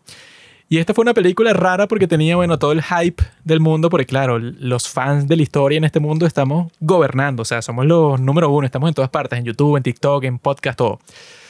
Y yo vi que para esta película, bueno, yo vi que las personas incluso estaban reaccionando al tráiler y que no, ¿cómo creo que va a ser la película? Y yo dije, coño, creo que están exagerando un poco. Desde que salió la primera imagen, ya se convirtió en un meme de Joaquín Phoenix así como Napoleón y la cara y tal. No, a mí me salieron un montón de videos en YouTube y que Historian reacts to Napoleon trailer. Entonces los tipos con un show y que no, eso no fue así. Napoleón no iba así para la batalla. Y no, este sombrero no, no era así en ese tiempo. Y estas mujeres no se hubieran comportado así como que tratando de decir que todas las cosas que pasaban, bueno, no eran reales según el periodo de tiempo y según la historia y tal y tal. Y yo creo que esta película, o sea, yo no tenía la más grande expectativa porque yo he leído un poco sobre Napoleón, pero no soy un fan de Napoleón. Mientras tanto que yo vi un montón de canales de YouTube que le hicieron una reseña a esta película y podcast que estaban hablando sobre ella y tal. Y todo el mundo estaba con un drama pensando, o sea, como que se veía que para todas estas personas la expectativa no era que esta era una película de, Napoleón, sino que esta iba a ser la película de Napoleón. O sea, esta iba a ser, ya no se iban a hacer más, películas, pues, o sea, como que esta iba a ser la película definitiva sobre el tema iba a ser la continuación de lo que todo el mundo habla de que no, la Napoleón que Kubrick nunca pudo hacer, que el tipo hizo la mega investigación y tal. Los tipos estaban esperando que, bueno, ajá, Kubrick no la hizo, pero Ridley Scott sí. O sea, el tipo va a ser lo mejor de toda la historia. Que incluso en los años 90, cuando se descubrió el guion de Napoleón, que ya les contaré esa historia más adelante en el podcast, Ridley Scott obtuvo los derechos para hacer la adaptación e incluso para esta película el tipo dijo, mira, tengo el guion a mi disposición, o sea, yo lo puedo utilizar. Pero supuestamente, y según Ridley Scott, él lo revisó y dijo, no vale, esto no sirve. Yo voy a hacer otra adaptación que tenga como que, o sea, que se adapte más a mi visión. Supuestamente en el futuro va a haber un director Scott que va a durar como una hora más, donde el tipo le va a meter las cosas que le cortó. Pero yo creo que igual, o sea, como que hay muchísimas críticas. O sea, yo antes de ver la película, que la vi, ¿cuándo? El, el, el martes pasado. Hoy es domingo, creo que la vi el martes. Sí, el martes. Eh, um, o sea, yo lo que había visto cuando la quería ver era un montón de cosas por internet y que no, ya hay un montón de reseñas y todas las reseñas eran negativas. Entonces, me decepcionó, yo no quería que pasara eso, no, qué mal fue que esto, no, que, Na- que Napoleón nunca hubiera dicho eso, nunca hubiera hecho eso y su amante nunca fue así. O sea, nada fue así, pues, o sea, la película era una invención, una ficción 100%. Eso era lo que, lo, lo que yo vi por ahí y a- es- mi expectativa cuando la fui a ver era, bueno, o sea, no le creía a ninguna de las personas de internet. Era, bueno, yo no sé de qué, de qué coño están hablando, porque yo vi el tráiler y la película se ve genial. Y la hizo Ridley Scott y sale Joaquin Phoenix y se ve que le metieron un presupuesto súper grande. No puede ser tan mala como están diciendo. En todas partes están diciendo, no, es que esta película es terrible y que no, que eh, se pasa por el culo toda la historia. eh, o sea, no tiene nada que ver con lo que pasó en la vida real. Que para empezar, eso no importa. Y yo cuando vi la película, yo lo que estaba pensando cuando la estaba viendo y que bueno, la gente es estúpida, o sea, no sé en qué sentido esta película es malísima, no sé qué era lo que ellos estaban esperando, porque esa es la cuestión, solo es malísima si la expectativa que tú tenías, que es lo que me imagino que, que tenían las personas, era que este tipo, bueno, hizo esa, esa película de Kubrick. O sea, que todas las películas de Kubrick son unas obras épicas, increíbles, que todo el mundo recuerda, que quedan para la posteridad y son eh, así, pues, o sea, casi que la, todas las escenas la gente la, les hace referencia, o sea, son cosas importantes que cuando el tipo eso, pues si él hizo la adaptación del libro de Stephen King, The Shining, ya si el estúpido de Stephen King va a hacer una adaptación de The Shining por su lado, obviamente que no es... ¿Qué carajo? Perdí el hilo de lo que estaba hablando porque nosotros estábamos aquí grabando en nuestro estudio improvisado, que bueno, que es un cuarto en nuestra casa, y se acaba de ir la luz. O sea, se apagaron todas las luces. O sea, nosotros estamos con una batería que sí funciona el grabador y los micrófonos y tal, pero no hay luz. O sea, la luz de arriba se apagó y eso quiere decir que en todo el edificio no hay. No nos afecta a nosotros en este momento, pero es extraño grabar así, así que yo puse la linterna de mi teléfono. Estamos grabando como eran los podcasts antes de que existiera la tecnología, antes de que existiera todo. Dos hombres así en la oscuridad de una cueva, con un poquito de luz y tomando alcohol, hablando sobre vulgaridades. puse la linterna de mi teléfono para vernos los rostros porque es raro, pues, o sea, es la única luz que hay en el cuarto en este momento. Y si es bien extraño, bueno, esperemos que la luz vuelva lo más pronto posible porque es raro que se haya ido así a las, ¿qué? Son las, son las 12 y 25 de la noche. No entiendo qué pasó. risa que dos hombres en una cueva con una antorcha, completamente desnudos, hablando vulgaridades. No entiendo qué pasó, pero bueno, lo que yo estaba diciendo era que, ajá, yo estaba viendo esta película y, ajá, mira, ya volvió la luz. Qué maravilla. Ves que todo, todo en esta vida es pasajero. La gente hace, no, ¿qué fue lo que pasó? Todo es rápido. Como también vemos en la película Napoleón, que todos los conflictos que él tiene, bueno, al fin y al cabo se van resolviendo a través de su genio, de su estrategia. Eh, pero La gente que eso pasó de verdad, o entonces crearon este segmento no, bueno, no sé por qué lo inventaría, porque y que es un chiste. Capaz en el proceso se vuelve a ir la luz, no sé qué coño. Pero yo cuando vi la película, o sea, no me creía la cosa y que, ay, las reseñas negativas que... O sea, como que cuál es el punto de que cause tanta controversia cuando yo la estaba viendo. Y claro, yo creo que eso fue lo que pasó conmigo particularmente. Que yo no tenía la expectativa y que no, sí, iba a ser la mejor película de la historia. Sí, Kubrick, pero eso, póstumo. Sino que yo pensé, bueno, ajá, va a ser una película, tiene que ser decente sí o sí, porque te está contando la historia de este tipo y tiene la plata, tiene la disposición, tiene los personajes, o sea, no puede ser tan mala como la gente está diciendo y efectivamente no es. Yo cuando estaba viendo, o sea, que yo no soy experto en Napoleón, pero en preparación escuché unos podcasts de un podcast muy bueno que es de historia que se llama The Rest is History y unos videos de YouTube que te explican un poco la historia. Pues, o sea, yo sabía un poco, o sea, qué fue lo que hizo, porque es una de las figuras más importantes de todo el mundo. O sea, que yo creo que el primer contacto que tuve es que yo estaba leyendo una biografía de Marx y en esa biografía de Marx al principio te dicen que donde nació Marx, que fue en Prusia, en ese sitio, eh, en, e- en el momento que Marx nació, estaba vigente el código napoleónico en ese sitio, porque resulta que Napoleón cuando conquistó eso, todas las partes que conquistó, entraba en vigencia ahí el código napoleónico que fue el que fue escrito por las personas, bueno, él se, digamos que le encargó eso a unos juristas de Francia, que era que si lo más prestigioso de todos, y les dije que bueno, vamos a hacer un código de leyes, porque durante la revolución y antes y todo, con el feudalismo y tal, nadie se molestó en decir estas son las leyes, o sea, en hacer una cosa ordenada que te mostrara todo, pues, o sea, los derechos que tienen las personas, que si lo del sufragio, que es lo más básico, eh, junto con los derechos de propiedad, la libre expresión, eh, quién es el que hereda las cuestiones cuando una persona muere, todo eso, pues, o sea, todo eso, tenerlo claro, porque supuestamente en Francia en esos tiempos todo era un caos.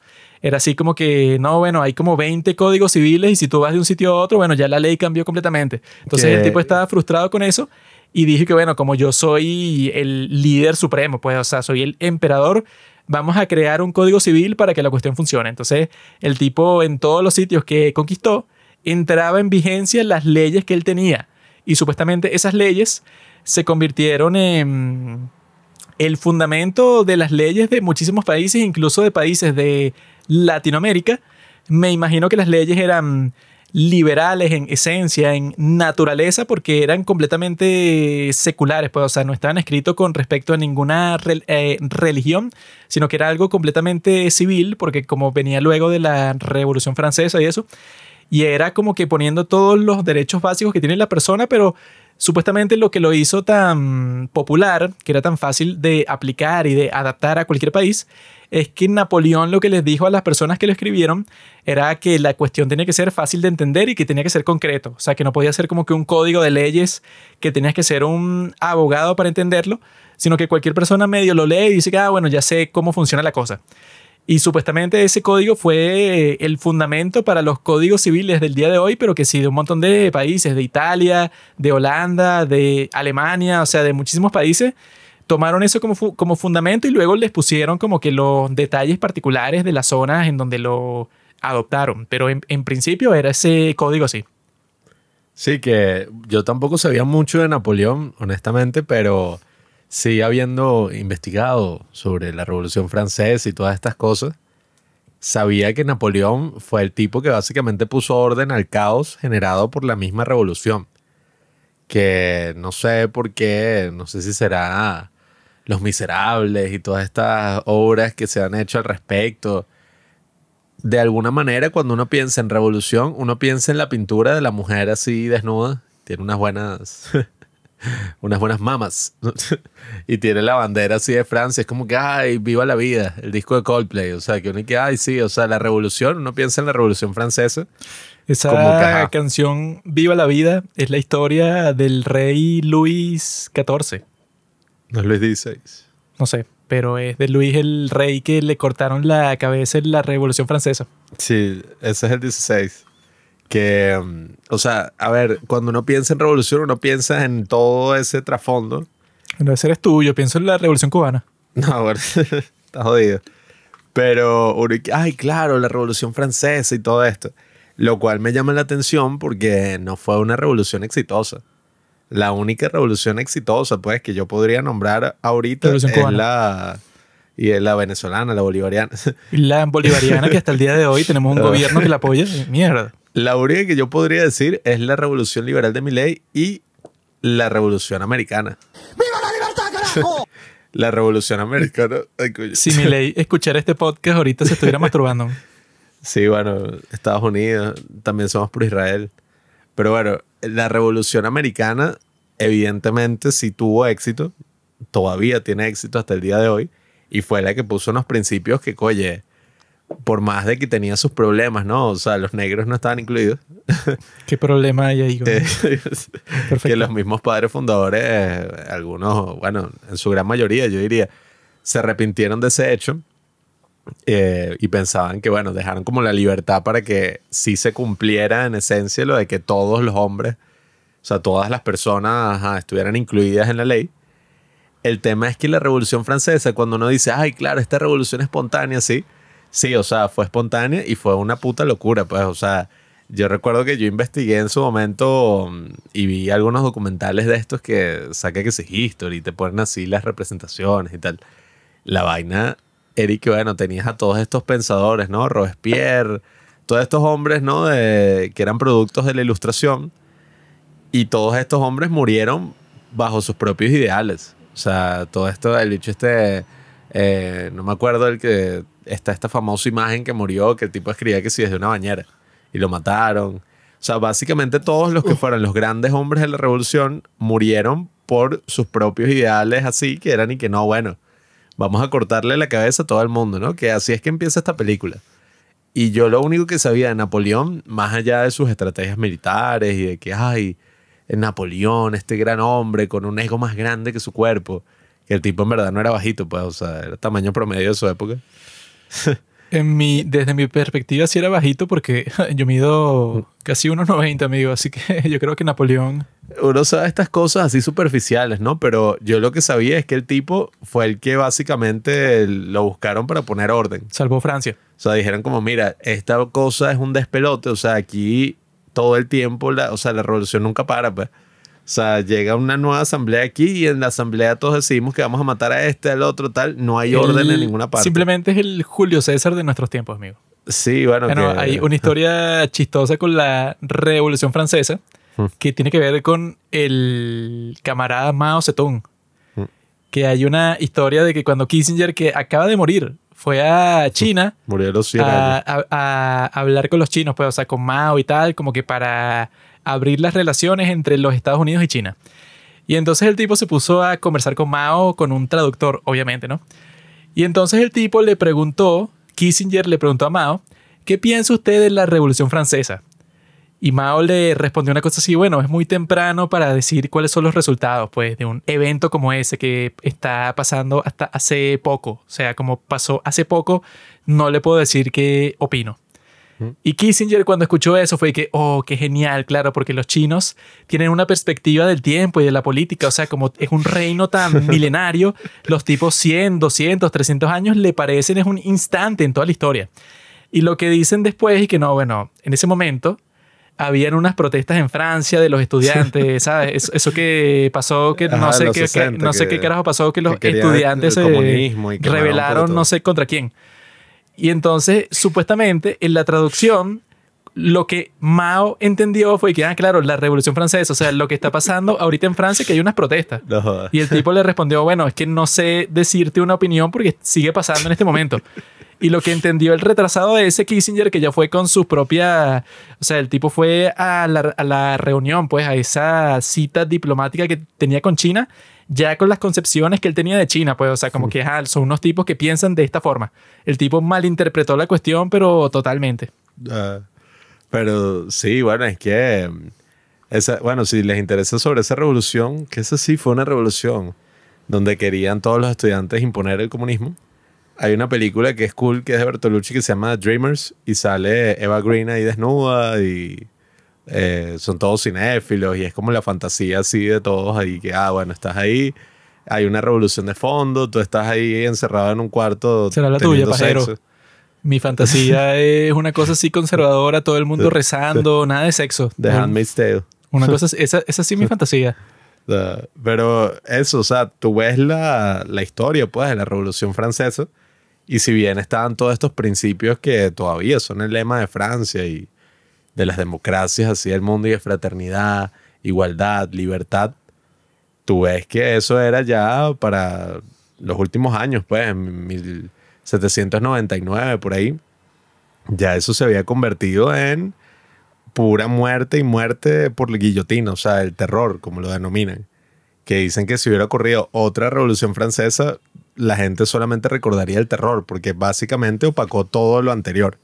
Y era una cosa así donde, bueno, ahí es que es el punto de partida de esta película, que es como digo, o sea, ya creo que puedo decir mi opinión rapidita de la película eh, y vamos hablando un poco de, de cada cosa que va pasando. Pero yo no tenía como que unas expectativas muy grandes más allá de eh, Joaquin Phoenix. Porque él y Robert Pattinson me parecen los mejores actores trabajando actualmente. Uy, este fan de Twilight, el mariquito este, que es Robert Sí. Pattinson. En verdad sí. Que actúa Robert Pattinson con... ¿Cada el mejor actor año, de esta generación se llama Brad Pitt. No, le pega a sus hijos. Leo DiCaprio, ahí entonces. ¿Cómo más controlas a tus hijos? Yo creo que los mejores actores, pues así, del, trabajando actualmente, al menos los más creativos así. Paul Giamatti. Nada, son esos dos. Y, y bueno, y Rid- eh, Ridley Scott es tremendo director, no lo voy a negar. O sea, hizo Alien, hizo Blade Runner.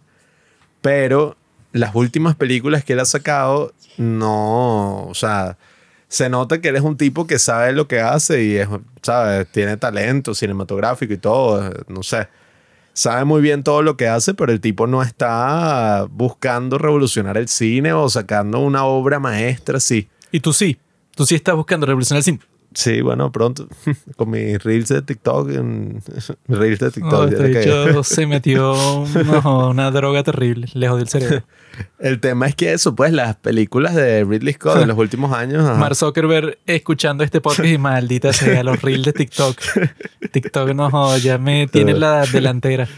El- los últimos años, pues, desde Prometheus. E incluso yo creo que hasta más atrás. O sea, Ridley Scott no ha sacado grandes películas así que tú dices como que coño. Aquí el tipo lo puso todo. O sea, el tipo básicamente lo dio todo en esta película.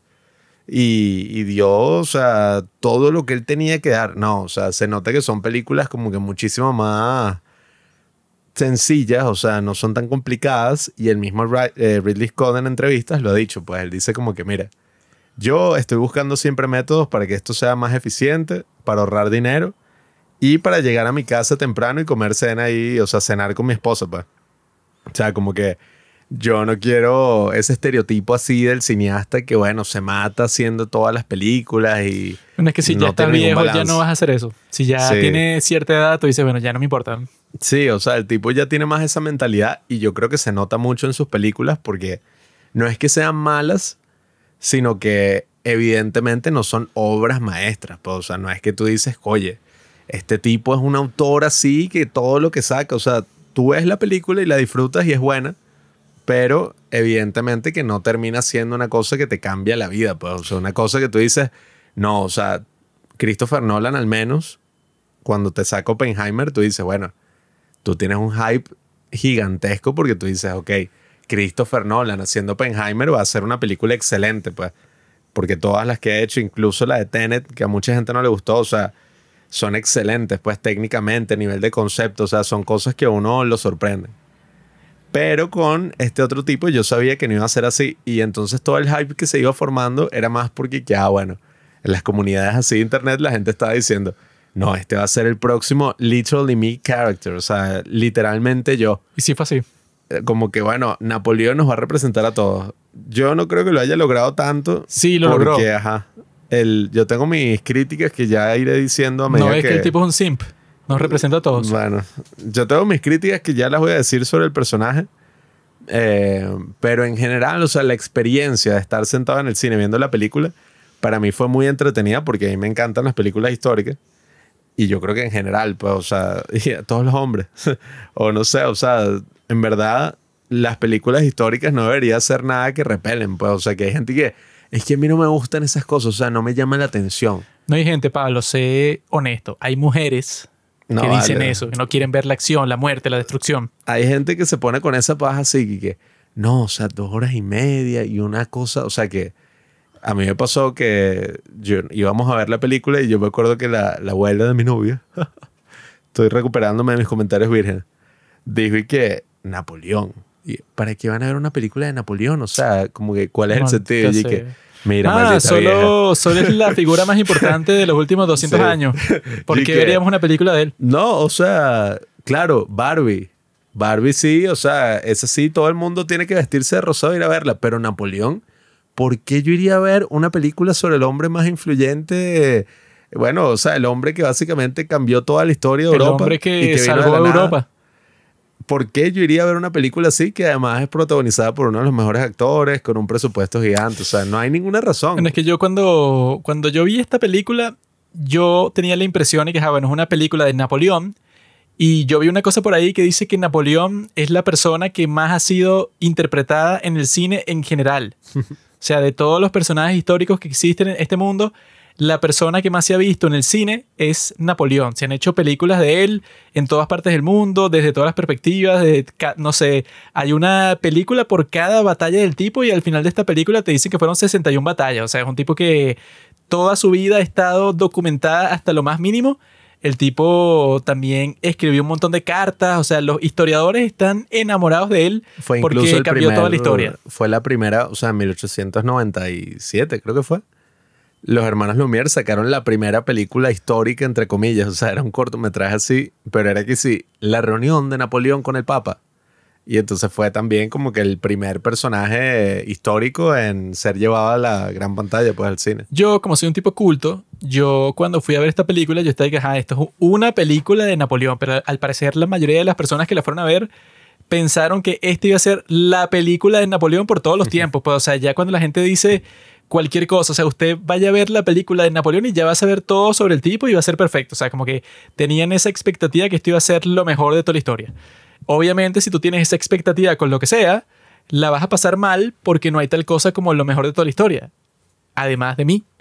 Entonces, yo fui a ver la película y me gustó muchísimo. Pues, o sea, yo la estaba viendo y como yo soy una persona culta, que eso fue lo que yo escuché de muchos youtubers e historiadores, que claro, o sea, como que su negocio es quejarse de que no es, la cuestión no es lo, lo suficientemente precisa históricamente. Que es gracioso porque la mayoría de estos videos de youtubers de historia que yo vi al principio decían como que, ah, bueno, pero al, al fin y al cabo esto es una película y es entretenimiento, entonces no tiene que ser precisa históricamente, eso no importa tanto.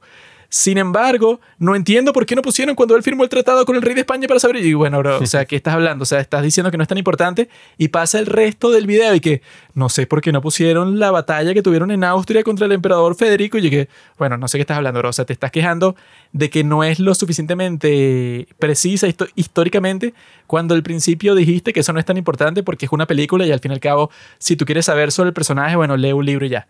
Y yo, cuando le estaba viendo, yo, bueno, como yo soy, eso, que esa es la cuestión, que tú el día de hoy sobre esta película tú puedes ver reseñas de personas que saben de cine y puedes ver reseñas de personas que saben de historia. Pero en este podcast tienen una reseña de personas que saben de las dos cosas. Entonces, yo soy el que les puedo decir, y bueno, aquí ajá, puedo ver el contexto de la cuestión y el, tanto de la historia como del cine y decir por qué es que tiene sentido que la hay- hayan hecho de esta forma. Que la cuestión es que cuando tú vas a hacer una película, todo el punto es que hagas como hicieron los genios que hicieron la red social de Social Network. Eso fue lo que conversábamos en el capítulo pasado. Que esos tipos dijeron, bueno, aquí está la historia de este nerd, Mark Zuckerberg, que hizo ajá, su página Facebook, se convirtió en el billonario más joven de todo el mundo, etcétera, ¿no? Y entonces yo tengo que ver cómo es la mejor forma de contarla. Entonces, ah, yo me puedo ir como un nerd a decir que, ah, no, yo, yo tengo que contar esto de la forma más precisa posible. Yo quiero que todo sea lo más, eso 100% histórico. Todas las cuestiones que pasaron van a pasar exactamente así en mi película. Si, eso, si tú intentas hacer eso, sería estúpido, porque todo el punto es que la vi- vida real no funciona así. Pues, o sea, tú cualquier historia que cuentes, tú incluso cuando cuentas una historia que te pasó a ti en la vida real, tú incluso la exageras un poco, pues, como que para que sea más entretenida o lo que sea. En el caso de Napoleón, y que bueno, se supone que el concepto de toda la película es que el tipo quería contar toda la historia de Napoleón en dos horas y media. Eso, obviamente, eso tú no puedes hacerlo. Si quieres que toda la cuestión sea precisa, bueno, no tiene sentido. Porque, como te dicen al final, si el tipo peleó 61 batallas, no hay ninguna película en este mundo que tú puedas hacer 61 batallas y que tenga sentido.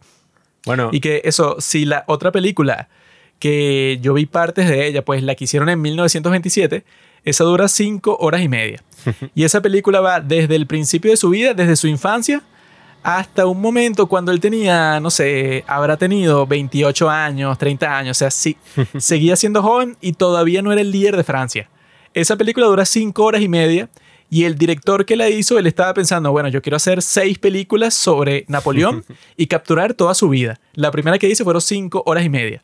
Entonces explícame, o sea, si tú estás esperando una cuestión así, no sé por qué lo harías, pues la película definitiva en donde te muestren exactamente el carácter de Napoleón, todas las cosas que tú quieres saber sobre él. Cuando esta película hizo lo mismo, pues, o sea, que hizo la red social, que decidió concentrarse en una cuestión que sirve mucho para cualquier historia, que es una historia de amor, o sea, que es como que el tipo se motivó ahí, como esta tipa lo rechazó, entonces el tipo está basando toda su motivación para eso. Y en Napoleón, los tipos pensaron, bueno, o sea, literalmente de la vida de este tipo le pasaron tantas cosas, una persona tan importante, que yo podría hacer esta historia, no sé, desde 100 ángulos distintos. Su relación con su mamá, con su papá, con su hermano, con, con quien sea, porque el tipo tenía eso, pues muchos ángulos. Si tú lees o escuchas cualquier cosa sobre Napoleón, ves que el tipo, bueno, eso, tenía una relación muy cercana con su madre, pero tenía una en donde resentía a su padre, tenía conflictos por ahí, tenía conflictos con sus hermanos. O sea, tú te puedes meter por muchas partes si tú quieres ilustrar la vida de Napoleón. Y este tipo escogió, como hicieron en la red social, y que bueno, vamos a juntar, pues, o sea, vamos a ligar toda su vida, toda su carrera militar, con la relación que tuvo con esta mujer. Y que ni siquiera es tan loco, porque si tú ves la cuestión, el tipo en realidad sí tenía una obsesión extraña con esta tipa, Mientras que la tipa lo despreciaba él al principio, luego como que se enamoró de él, bueno, como siempre es con las mujeres que te desprecian al principio, pero que me dio risa porque todo el punto de la cuestión es que en la vida real, supuestamente, con, con respecto a su segunda esposa, esa tipa con, con la que él se casa, pero solo para que le dé un heredero y tal, esa tipa y que cuando se enteró de que su papá la quería casar con Napoleón, expresó una cuestión así que no, es que él me da asco. Él es un tipo que yo ni siquiera podría soportar pasar mucho tiempo en la misma habitación con él. Entonces, ¿cómo me voy a casar con él? Yo no entiendo cómo era, cómo era Napoleón para que inspire ese sentimiento tanto con ella como con su misma esposa, su primera esposa, esa Josephine, que, que ella al principio y que no sentía ningún atractivo por él. Entonces claramente él debe tener una cuestión extraña, así que eso que yo del podcast que estaba escuchando sobre él, decían que a diferencia de otros grandes líderes del mundo, que si Churchill, pues, o sea, un tipo así que no, que todo el mundo le caía bien desde el principio con él y que tenía muchísimos amigos, era súper extrovertido y tal. Mientras tanto, Napoleón era un tipo que le caía mal a todo el mundo, que nunca hablaba y que cuando hablaba todas las personas estaban y que este tipo que se cree, o sea, un tipo que se cree que, no sé, que algún día va a ser el mejor del mundo, pues, o sea, él tenía como que ese tipo de carácter. Eso es lo que yo no comprendí, pues, o sea, que las personas se estaban quejando de ese tipo de ilustración de él, cuando, bueno, o sea, técnicamente tú podrías ilustrar su vida de 100.000 maneras distintas. Este tipo escogió esta, esto, bueno, de atar toda su historia con la relación de él, y que yo me imagino que todo el punto de, de hacer eso, que es lo que se ve durante toda la película, es la ironía. O sea, yo cuando estaba viendo la película, yo me imaginé, bueno, el director de esta película, Ridley Scott, habrá pensado, bueno, yo quiero que la gente sienta, pues, o sea, yo quiero que trans transmitirle a las personas algo que le habrá parecido bastante interesante y por eso escogió este ángulo. Algo que diría así, que bueno, este tipo que era que si el rey de toda Europa era el emperador, era el tipo que todo el mundo le tenía miedo, el tipo que solamente perdió tres, cuatro batallas en toda su vida, este tipo tan genial, cuando le tocaba interactuar con mujeres, o sea, todo lo que, tuvi que tuviera que ver con sus relaciones amorosas, era el peor perdedor de la historia. Y que yo vi que eso es real, pues, o sea, la gente como que se ofende porque lo muestran así. Pero yo vi que cuando él era joven, él tenía todo un drama y que no, escribió una novela toda melancólica, de así del estilo del romanticismo, de que él estaba como que amando a una mujer a lo lejos porque no se atrevía a hablarle. Y hay otra historia de él, de que él, él, supuestamente cuando tenía 18 años, él decidió que iba a perder su virginidad y el tipo se fue a buscar una prostituta por las calles. Y la vez que sí tuvo sexo con la prostituta era su tercer intento, porque los primeros dos intentos como que le dio pena. Entonces yo creo que en esta película, o sea, el tipo escogió mostrar la ironía de que este tipo en el campo de batalla es un super genio que siempre gana, que inspira a sus hombres, que es un tipo, bueno, como te ponen en la primera batalla, que él va para el combate y bueno, claramente tiene miedo, pues, pero le sale todo bien, pues, o sea, como que tiene...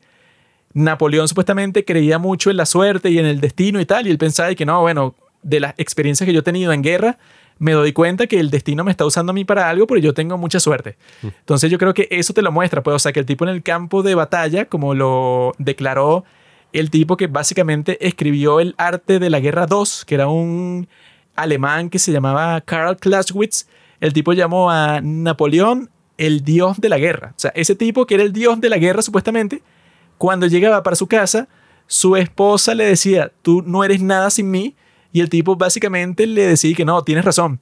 Yo creo que ese es el punto, pues, o sea, demostrar este personaje así, la ironía que existe, que este tipo, bueno, es tan fuerte, pero es tan débil cuando se trata, bueno, de los asuntos femeninos. Sí, es que um, el tema de la perspectiva histórica y hacer una película que vaya acorde con los hechos ha sido algo que a medida que tú ves todas las películas basadas en hechos reales, qué fue lo que pasó y qué fue lo que agregaron dramáticamente, te vas a dar cuenta de que todas las películas, o sea, el 99%, le agregaron algo de más. Incluso hay páginas, yo recuerdo que había una página que se dedicaba a eso, que era como que, ay, bueno, que what's fact and what's fiction. O sea, como que... Yo lo he visto. Te decía, mira, estas son las películas más famosas así, pues, o sea, del género de película histórica. Y también son las películas que más se han inventado cosas porque, bueno, ya con que tú pongas a actuar a un actor de Hollywood interpretando a una persona común y corriente, ya ahí tú, bueno, falseaste la mitad de la historia, porque alguien que se ve así súper atractivo, pues como Brad Pitt, eh, interpretando al tipo de Moneyball, por ejemplo, o alguien así, ya tú dices que, bueno, ahí ya hay una inconsistencia. Y también está un sentido más profundo, que es que el cine está basado en el artificio, ¿no? O sea, el arte no es que tiene que ir de acuerdo con los hechos, porque lo que está buscando es la verdad y una verdad un poco más profunda. O sea, porque si tú te pones a ver, los hechos objetivos no te cuentan toda la historia, o sea, te cuentan una parte. Una parte es lo que pasó. Un tipo que conquistó, eh, no sé, varias partes de Europa y creó un imperio. Un tipo que llegó al poder con un golpe de Estado, ok. Pero ¿qué fue lo que significó para todo el siglo XIX, el siglo XVIII? O sea, ¿qué fue lo que significó Napoleón para toda la historia universal? Es algo que no vas a conseguir en los hechos en sí mismos. O sea, todo depende de la interpretación. La interpretación que, Que nosotros le damos. Sobre él se han escrito literalmente miles de libros. Sí, que bueno, Si cuando... existiera una interpretación, no se hubieran escrito miles de libros. No, o sea, cuando lleguemos a la parte de Kubrick, ahí puedo contarles como que, bueno, la locura que significa querer adaptar la historia de Napoleón así con la mayor exactitud posible. Pero sin embargo, incluso si tú lo intentas hacer siguiendo ese camino, nunca va a ser como lo más cercano a los hechos, pues, o sea, es imposible de lograr, porque todas las películas, o sea, incluso los documentales, agregan cosas y, tratan de ir más profundo, pues eso es lo que nos importa y eso es lo que hace algo dramático. Entonces, en esta película, yo lo que más critico, que, o sea, mi experiencia con la película, viéndola en el cine, o sea, a mí me gustó. No se me hizo lenta, o sea, fueron dos horas y media y yo creo que en ningún momento yo dije, ay, ya, ¿cuándo se va a terminar? O sea, al contrario. Yo al no saber tanto de Napoleón, más bien me interesaba más. Porque yo ni siquiera sabía cómo se había muerto. Y yo dije, coño, ay, ¿qué le va a pasar? ¿Se va a morir en la batalla? No creo. Y yo, ah, Waterloo, esa es la batalla más famosa de la historia, una cosa así. ¿Por qué? O sea, siempre como que tenía una gran curiosidad. Y Pero fue es que eso, súper tú interesante. tenías una idea de quién era, que eso es lo Exacto, que yo he o sea- visto de muchos youtubers, historiadores y tal, que dicen, no, bueno, es que la película, si tú no supieras quién es Napoleón en lo absoluto, no vas a entender nada, porque nunca explican como que, bueno, qué es lo que significa cada una de las batallas o de los desarrollos políticos, no te dicen. Y yo estaba pensando, bueno, si tú eres una persona que medio sabe algo, ¿cómo no vas a tener una mínima idea de quién es Napoleón? O sea, si tú eres así, bueno, esta película claramente no iba a ser como una película de Marvel que es para todos los públicos, pero se supone que tú sabes más o menos y que, ah, ok, y el tipo era un militar muy importante que ganó muchas batallas. Eso es todo lo que tú necesitas saber. Si no sabes ni eso, bueno, ya eres muy estúpido. Sí, que al tú entender todo el tema de la Revolución Francesa y todas esas cosas, tú sabes que, bueno, entraron en guerra con Francia porque todos los otros reyes se sientan amenazados, ¿no? De que este sea un movimiento que se vaya a desplegar por toda Europa. Bueno, que nosotros que hicimos ese capítulo de las revoluciones, la cuestión de todas las revoluciones siempre pasa lo mismo. Porque en esta, cuando los tipos triunfaron y ya tenían el control del país, dieron unos anuncios públicos que decían algo así como que, bueno, nosotros estamos a favor de la liberación de todos los pueblos. Sí. O sea que esto no es que es en nuestro país, esto va a pasar en todo el mundo. Y entonces los reyes de toda esa zona dicen, bueno, no va a pasar en todo el mundo. Se jodieron, los vamos a invadir y los vamos a destruir. Lo mismo pasó en China, lo mismo pasó en Cuba, que era como que no, bueno, esto no es que solo en Cuba ya, vamos a intentar que esto pase en todos los países del mundo que se pueda. Sí, que por eso es que en la película Napoleón está constantemente en guerra con Inglaterra, que era un imperio que al mismo tiempo ya había sido derrotado en América por, bueno, la creación de Estados Unidos y ahora decía, no, mira, eh, Francia incluso, que fue aliado pues de, los Estados Unidos, entró entonces en guerra con Inglaterra porque los tipos dijeron, bueno, ahora ya no existe ni siquiera Luis XVI, o sea, ya le cortaron la cabeza al rey y ahora existe esta otra, este otro gran riesgo, pues, que puede incluso invadir y terminar con la misma concepción del imperio británico. Entonces, bueno, yo lo que sí critico, pues, de la película es que, oye, el personaje de Napoleón no me pareció como que, bueno, el personaje, o sea, una cosa que, que tú lo vas a ver en el cine y tú estás como súper, no sé, o sea, involucrado emocionalmente porque el personaje toma unas decisiones así súper locas. eh, te, no sé, te conectas completamente con la actuación porque te conectas con lo que está sintiendo el personaje y tú dices como que, coño, este es un tipo de los mejores así del cine, o sea, que a ver, Napoleón es un personaje de esa talla. Pero en esta película, evidentemente que no lo lograron. Pues, o sea, incluso yo vi cómo fue la producción y tuvieron que parar por unos cuantos días porque Joaquin Phoenix se sentó con Ridley Scott a que le explicara cómo tenía que interpretar a Napoleón, porque el tipo en verdad no sabía, pues. El tipo estaba como que, mira, yo ni siquiera sé, o sea, necesito ir palabra por palabra en el guion y que tú me digas qué es lo que el tipo está sintiendo, pero no me queda claro. Entonces, claro, eso ya te habla de, de algunos problemas que estaban por ahí. Y es que, oye, cuando tú tienes una película con un gran personaje, ya listo, pues, o sea, ya tú tienes la película básicamente hecha. O sea, hay películas como, por ejemplo, que bueno, le quedan pocos días en Netflix de Latinoamérica, si no la han visto. There Will Be Blood, Petróleo Sangriento. Tú tienes una película ahí que el personaje, tú simplemente siguiendo todo lo que el tipo hace, ya estás diciendo, esta es la mejor película de la historia. O sea, el tipo toma unas decisiones súper malditas y tiene un desarrollo súper interesante a lo largo de la película. Pero en el caso de Napoleón, yo no sentí como ese gran desarrollo, pues, o sea, y era como un poquito raro como Joaquin Phoenix lo interpretaba. Porque a veces, ok, ajá, el tipo era como poderoso, pero a ver, incluso con la esposa a veces era así y después otras veces era todo sumiso. Y uno sentía a lo largo de la película que no es un tipo súper ambicioso que quiere ser el emperador del mundo, sino que es un tipo que simplemente está ahí y hay unos asambleístas que le dicen como que, mira, tú podrías tomar el poder y tú serías interesante para ser el rey o para hacer esto y lo otro. Y el tipo, ah, fino, ser rey, no lo había pensado, ok. Entonces eso le quita drama, pues, o sea, le quita interés, porque al fin y al cabo tú no sabes muy bien qué es lo que quiere Napoleón. O sea, tú no sabes si el tipo quiere, no sé. O sea, incluso cuando tú llegas hasta ese punto, ya es cuando ya estamos entrando al último tercio, incluso ya al final, pues, el último cuarto de la película, que es que cuando el tipo está exiliado, se dice, no, bueno, yo quiero volver y ni siquiera es que quiere volver porque, no sé, o sea, quiere ser nuevamente el emperador de Francia, sino que quiere volver es por la esposa o la ex esposa. Entonces es como raro, pues, o sea, yo creo que esa no fue una muy buena decisión y la forma en que se hizo la película, o sea, yo vi también cómo la grabaron, tú ahí ves como que eso que estaba comentando de Ridley Scott. O sea, el tipo quiere como que hacerlo lo más eficientemente posible y lo más no fácil, porque coño, ajá, o sea, hacer una, una película así no es fácil en lo absoluto.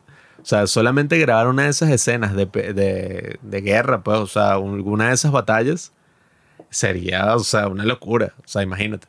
Pero claro, yo vi como el tipo la produjo y a diferencia de Kubrick, que Kubrick cuando estaba planeando su propia adaptación, su propia película de Napoleón, eh, que bueno, cuando terminamos de hablar de esto les voy a hablar algunos detalles que me parecieron interesantes, pero el tipo hizo un trato con el gobierno de Rumania y después con el gobierno de Yugoslavia para tener 50.000 extras que iban a ser miembros del ejército. O sea, por el tipo iba a grabar por allá, por esos lares. Se drogó. Y iba a tener a 50.000 personas grabando. O sea, ¿Y cuánto les vas a pagar? Iba a pagarle 2 dólares a cada, o sea, por cada soldado el día. Y no iban a ser tantos días. Pues, o sea, el tipo hizo un trato con el gobierno. 50 mil. Y después el problema ni siquiera era tener extras, que iban a ser militares además. El problema era cómo tú los ibas a uniformar a todos. Porque entonces Yugoslavia y Rumania hicieron un acuerdo y dijeron, mira, te lo podemos dejar todo en 40 dólares. Que esos eran como, no sé, o sea, claro, hay que ajustar a la inflación, ¿no? Pero eran como, millones, como 2 millones, 3 millones de dólares en uniforme. Pero el tipo consiguió una firma en Nueva York que iba a ser los uniformes de papel, que era como que una construcción de un papel súper resistente, que no se rompe ni se arruga. Y entonces iba, le dejaba cada uniforme en dos dólares.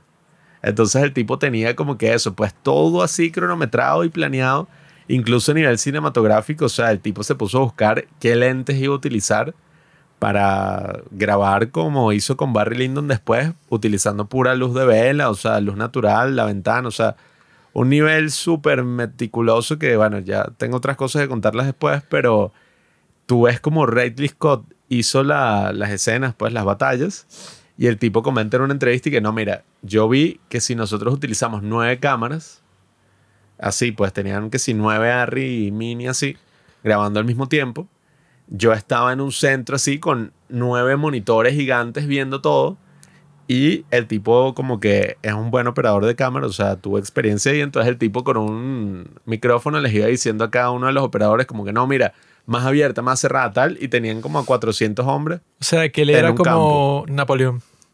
Bueno, prácticamente, pues incluso el mismo Kubrick, cuando hizo su investigación, dice que el tipo medio cambió y empezó a agarrar el carácter de, de Napoleón y, el, y Kubrick dijo, no, Napoleón era un tipo con una sensibilidad artística y tal. Entonces él eso me pasó a mí con el Che Guevara. Bueno, él dijo, él probablemente hubiera sido director de cine, porque dirigir una batalla, bueno, cuando tú estás haciendo una película así, 50 mil personas, Tú tienes que ser una estrategia, tienes que ser una broma, tal. El tipo se drogó. Qué estúpido. Pero Ridley Scott estaba así, pues, o sea, en un cuarto con nueve televisores viendo todo. Y el tipo dijo, no, bueno, este método que yo he descubierto, tal, en mis películas, ahorra, o sea, una cosa que tú te tardarías, no sé, un mes en grabar la batalla, la grabas en seis días.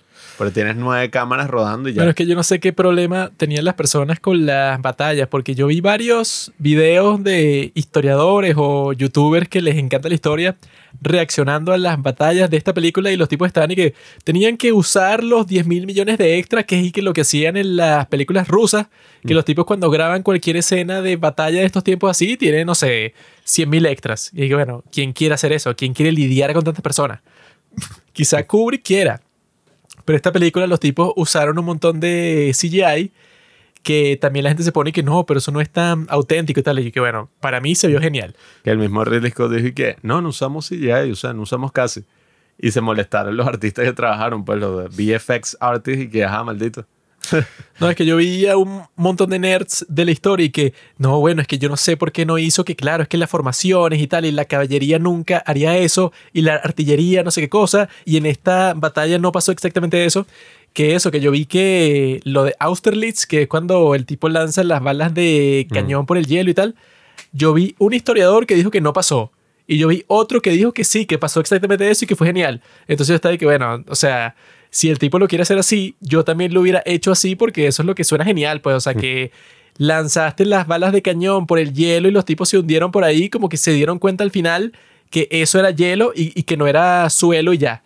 Y que yo creo que ahí es que sale la toma más cool de toda la película, que es cuando lo, comienzan a lanzar las balas por ahí y las personas se comienzan a caer dentro del hielo y tú ves una toma desde debajo del hielo, bueno, que no sé cómo coño le hicieron, y tú ves a los cuerpos que están cayendo y la, el, el agua se comienza a poner roja, o sea, como que Sí. la sangre que le está saliendo de los cuerpos como que va bajando por, por el agua que está debajo del hielo y la cámara está ahí y se ve muy genial cuando los cuerpos se comienzan a hundir y todo el agua se comienza a poner roja. Yo viendo eso está de que no, qué genial, o sea, como que te ilustran lo que significa esa batalla, la, la guerra que los tipos se están lanzando ahí y están muriendo a un ritmo súper rápido. O sea, la, los, o sea, el número de personas que se murieron en esa batalla habrá sido miles y miles y miles. Porque supuestamente esa batalla y que no, como que la obra maestra del tipo, en donde el tipo ganó, pero como que con una ventaja increíble que él perdió, no sé, como a 2.000 personas, mientras que el enemigo perdió como a 7.000, o sea, una cuestión así. No, y bueno, la toma este cuando él dice y que no, mira, déjame encargarme yo de la protesta. Y entonces pone los cañones y le dispara a la gente a la turba enfurecida. Oye, yo no había visto, yo incluso me preguntaba cuando veía la película y dije, coño, ¿cómo debería ser que te dispara una bola de cañón? O sea, bueno, una bala. una bala de cañón que te la disparan así en la ciudad, pues así. Y los tipos lo muestran, o sea, lo sangriento y, y bestial que fue así las balas de cañón cayéndole a la gente. Yo grité y todo. Yo que mierda. Sí, como cuando al principio el tipo le cae una bala de cañón para su caballo. Ajá, sí. y el caballo queda vuelto a mierda, destruido así en el piso. Y el, el tipo, cuando al principio está que, vamos, muchacho, hablando con el caballo, así como que, ah, sí. Y se lo matan súper rápido. Bueno, que ni idea si eso pasó en la vida real así.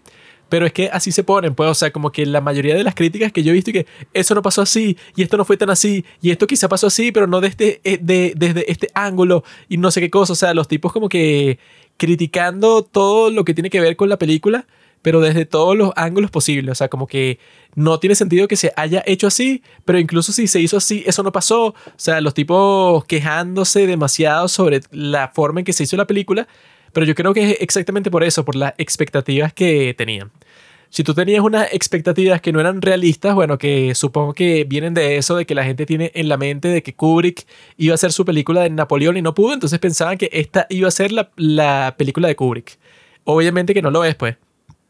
O sea, que esto que está pasando, el tipo tenía su propio enfoque y a mí me gustó el enfoque que le dio. O sea, yo la única crítica que le di cuando la vi es que yo le hubiera cambiado el principio. Sea, no que se lo hubiera quitado, sino que lo hubiera como que echado para después.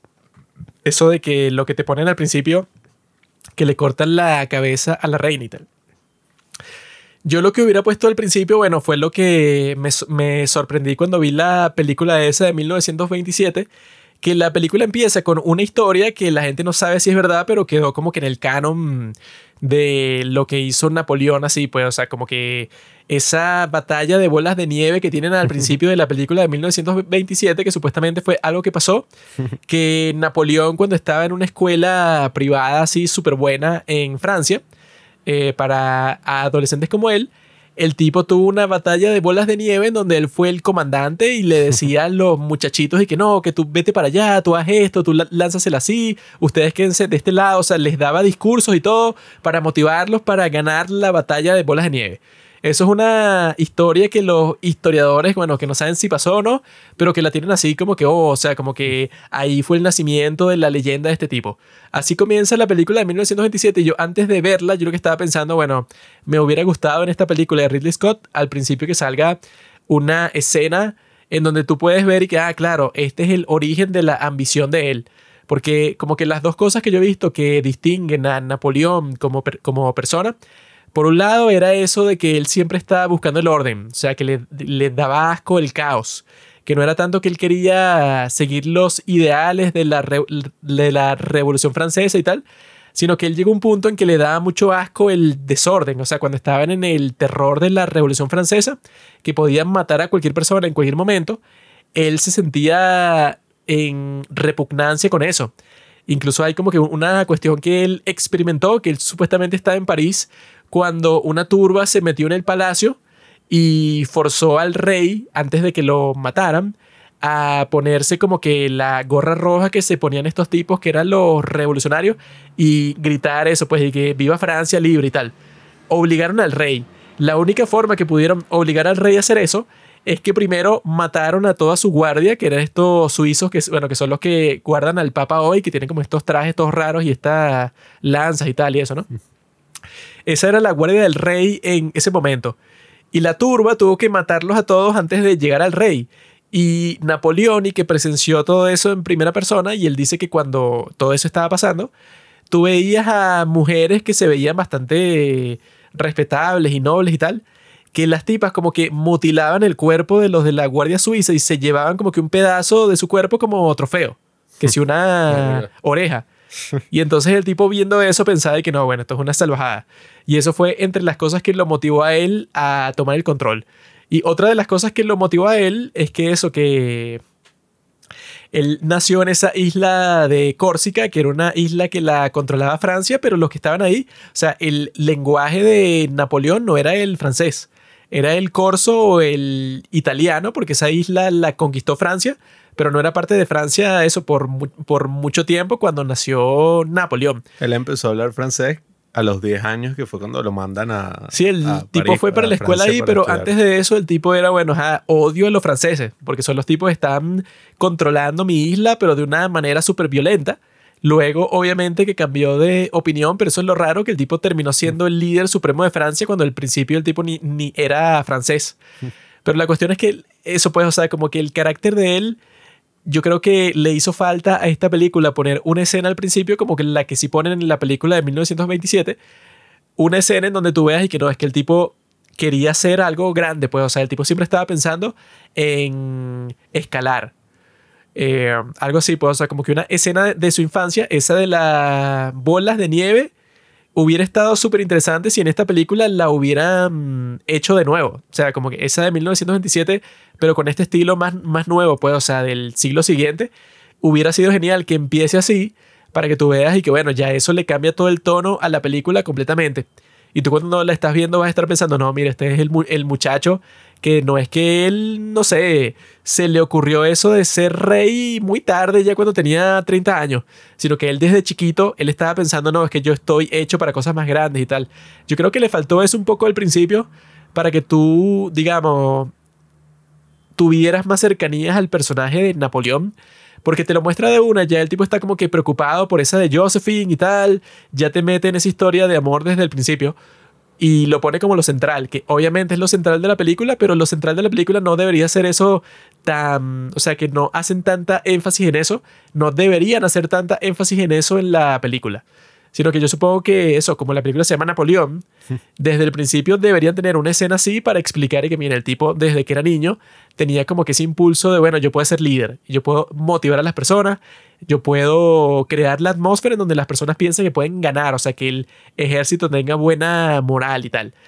Por eso es que es ese comienzo de la película de 1927 me parece perfecto, pues. Que lo ponen a él como que sin contexto, tú de una estás viendo una pelea, pues, que es como una guerra de bolas de nieve. Y ya todo al principio piensas que, bueno, claro, obviamente tú sabes quién es Napoleón. O sea, que tú lo tienes que saber, pues así funcionan todas las películas estas. Si tú sabes quién es Napoleón, cuando veas la cuestión, tú dices, ah, mira, qué genial, el tipo desde niño ya mostraba esa inclinación. Eso era lo que lo único que yo diría que le deberían agregar a esta película. También quiero ver ese corte del director para ver qué fue lo que le cortaron. Pero yo creo que el resto de la película, bueno, es que yo creo que las personas también se ponen a pensar y que no, es que yo lo hubiera hecho así. Y que bueno, eso no sé qué tiene que ver. O sea, No. primero que tú nunca la hubieras hecho. Segundo, si este tipo la quiso hacer así, debe tener su razón. Y yo cuando vi la película, bueno, yo solo pensaría cómo se puede hacer mejor si la película fuera una porquería. Así como que, bueno, malgastaste los reales y al actor y todo. Pero tú ves la película desde el principio y sí te crea como que una atmósfera en donde tú dices eso, como que no sabes exactamente por qué. Pero tú dices, bueno, este tipo es genial. Este Napoleón, todas las cosas que hace. Napoleón en la vida real sí creía que le estaban pasando todas estas cosas también por suerte y eso. Pero el tipo es especial, pues. O sea, el tipo, todas las cosas que está haciendo tienen éxito. O sea, todo va por buen camino me gustó mucho esa escena en donde hacen ese golpe de Estado porque el tipo como se lo propone a él y que no, un golpe de Estado civil, en donde vamos para el Parlamento y ustedes se ponen a conversar y tal, y que no, bueno, sí, yo voy a ser el nuevo líder de Francia. Y como tu hermano es el líder de la asamblea, bueno, me imagino que el tipo te va a apoyar. Y el tipo sí lo hace, pero Napoleón como que les trata de dar un discurso y los tipos le gritan para que se calle y le caen a golpes y Napoleón medio sale corriendo y tal.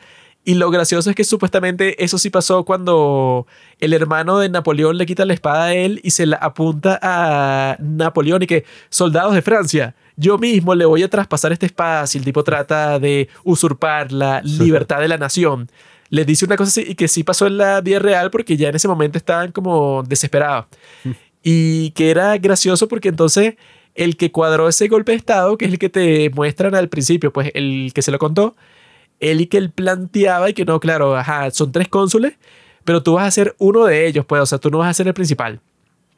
Pero eso era en el caso de que todo saliera perfecto. Pero como todo salió de la mierda y Napoleón tuvo que meter a todos sus soldados que le apuntan la, los rifles, pues, a los asambleístas, y es muy genial cuando el tipo les dice que, bueno, vamos a votar.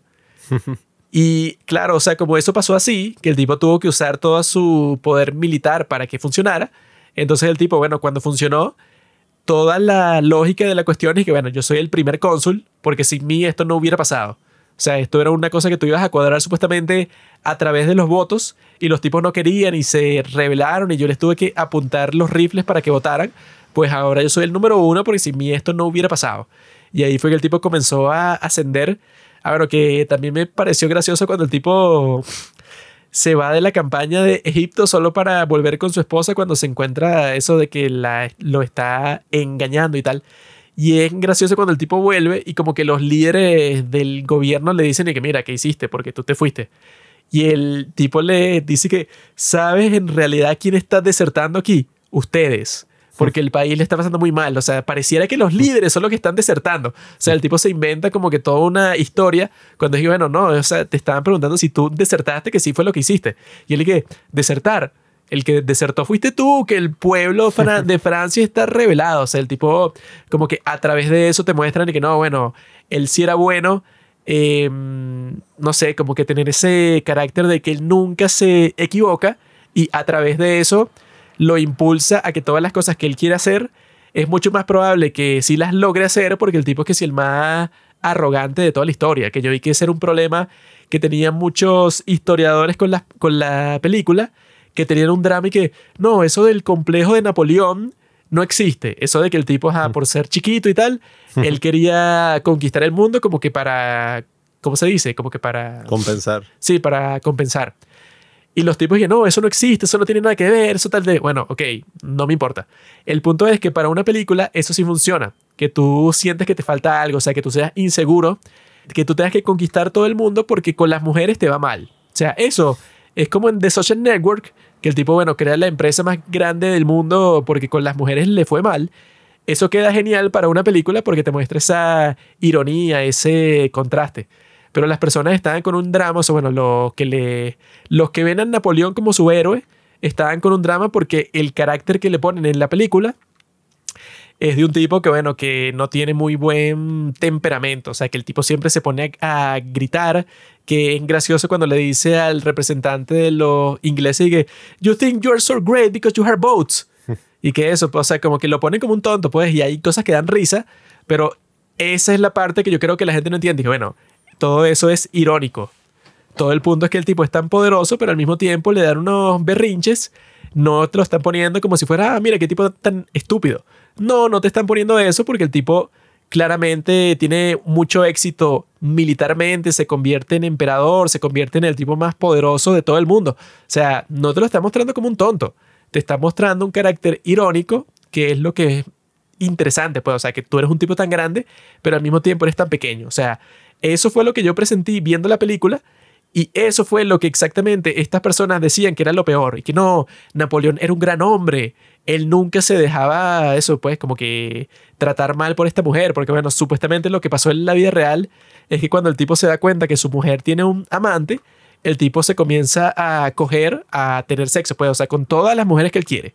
O sea, él no es que pasa como en la película que esté que, no, pero yo te amo y tú me traicionaste. Él está, bueno, yo voy a tener sexo con todas las mujeres que yo quiera porque tú eres una zorra. Así, ¿no?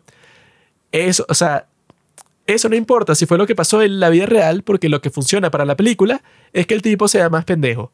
Y que tú quieras, no sé, defender a este tipo como que tan profundamente, no lo entiendo. Pues, o sea, porque, ah, desde, o sea, para un personaje así como Napoleón, un tipo tan importante con tantas perspectivas, bueno, yo te aseguro que no hay tal cosa como que tú digas, no, el verdadero Napoleón era tal. Yo me imagino que el verdadero Napoleón un tipo, puede, o sea, un hombre tan grande, me imagino que ni el mismo Napoleón te puede decir cómo era el verdadero Napoleón. Entonces es raro que tú estés como si fuera un personaje de Marvel, pues como si fuera Spider-Man. Spider-Man nunca hubiera hecho eso. Bueno, en el caso de Spider-Man, si tú te leíste todos los cómics, me imagino que tú sabes. Pero en el caso de Napoleón, que no se sabe ni de cerca todo sobre él, me parece un poco estúpido que, que tú estés y que Napoleón nunca hubiera tenido esa actitud. O sea, no sé de dónde viene eso. Sí, es que ese tema de las cosas históricas y tal, que ya discutimos, o sea, en ese caso sí me pareció súper entretenida. Yo la pasé bien en el cine, o sea, como digo, las batallas. Obviamente que si las hubiera hecho Kubrick hubieran sido mejores, pero eso no significa ni implica en ningún lado que fueron malas. O sea, estaban muy bien hechas. Eh, son cosas que simplemente antes no se podían hacer porque no teníamos la tecnología para Bueno, que hacerlo. si tu estándar es Kubrick, creo que te vas a decepcionar todos los días porque es un tipo que, ajá, o sea, Sí. eh, eh, eh, distinto que Ridley Scott, que él quiere hacer la cosa rápido. Bueno, si es por No. Kubrick, él se queda todo el día grabando y él, él no tiene vida personal.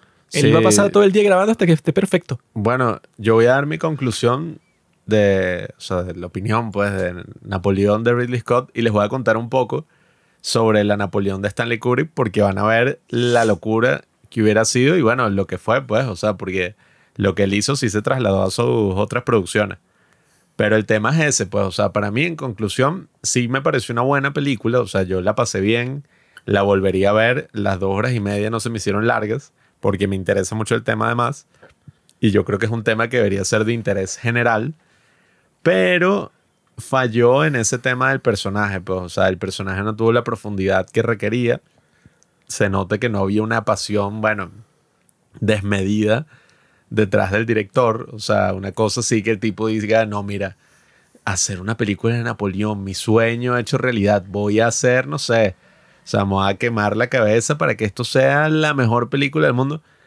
Evidentemente ese no fue el caso, pero bueno, como tienes un tipo así de la talla de Ridley Scott, no es una mala película. O sea, no es que entonces te sentaste y viste una mierda, no. O sea, es muy buena y todas estas cosas que hablamos, pues, de historia y todo eso, en verdad no se tienen que preocupar tanto porque resulta que Steven Spielberg anunció en febrero de 2023 eh, esto era algo que él ya lleva diciendo desde hace muchos años, incluso desde el 2014, pero ahorita supuestamente dijo que ya eh, inició el proyecto y está en conversaciones para vendérselo a HBO de una serie, una miniserie sobre Napoleón, y la va a hacer en conjunto con la viuda de Kubrick. O sea, el tipo va a utilizar el mismo guion y, bueno, no el mismo guion exacto, pero va a utilizar las mismas ideas Un y como que copión. eso.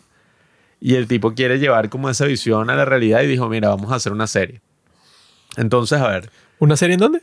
Eh, va a ser para HBO, o sea, se las van a vender a ellos y la idea es que sea, creo que era una miniserie como de 8 o 9 capítulos sobre la vida de Napoleón y que fuera desde el inicio hasta su muerte, pues, o sea, todo. ¿Para cuándo?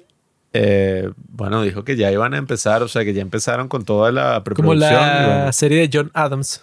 Sí, que eso es lo que mucha gente pedía, o sea, que por cierto, esa serie de John Adams con Paul Giamatti es muy buena. Y mucha gente dice eso, pues antes la televisión no daba mucho para eso, porque la televisión, o sea, no había mucho dinero. Pero después de esta nueva edad de oro que empezó que sí con Los Sopranos en HBO y se trasladó hasta, bueno, Game of Thrones, que fue al final una mierda, pero bueno, Breaking Bad, o sea, todas estas eh, grandes series que, bueno, son multimillonarias así, o sea, no sé cuánto es que se gastan en Game of Thrones por capítulo, pero Por capítulo no sé, pero por temporada eran como 100 millones. Por eso, pues, o sea, ya cuando tú tienes algo así, abres la posibilidad de trasladar eh, historias que de verdad toman nueve horas y llevarlas en un formato más amigable, pues no en una película de nueve horas como lo que quería hacer originalmente este Abel, ¿cómo es? Abel no sé qué qué, Abel Gans, algo así. Drogadicto Un lo que es. ¿no? francés, no sé.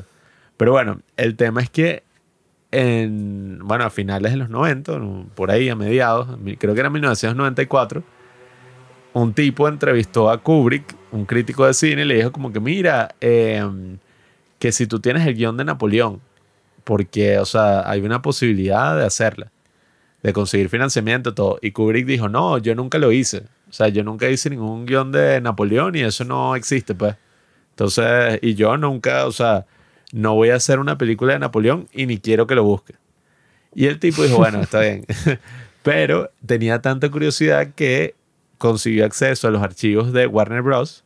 que le habían comprado todo a MGM, que fueron los que originalmente iban a hacer la película. Y el tipo fue a los archivos de Warner Bros. que usualmente estos archivos son en minas. O sea, como minas subterráneas así donde guardan todas las cajas de cosas así olvidadas, pues producciones, guiones que están por hacerse, o sea, todo. Lo guardan ahí porque, bueno, hubo muchos incendios en válvulas donde se perdió todo, entonces ahora tiene ese sistema. Y resulta que el tipo baja y consigue cosas súper interesantes, o sea, consiguió que sí, unas escenas eliminadas del Mago de Oz, unas escenas eliminadas de 2001, una odisea en el espacio. Empezó a conseguir todo esto y de repente consigue el guion completo de Napoleón de Stanley Kubrick.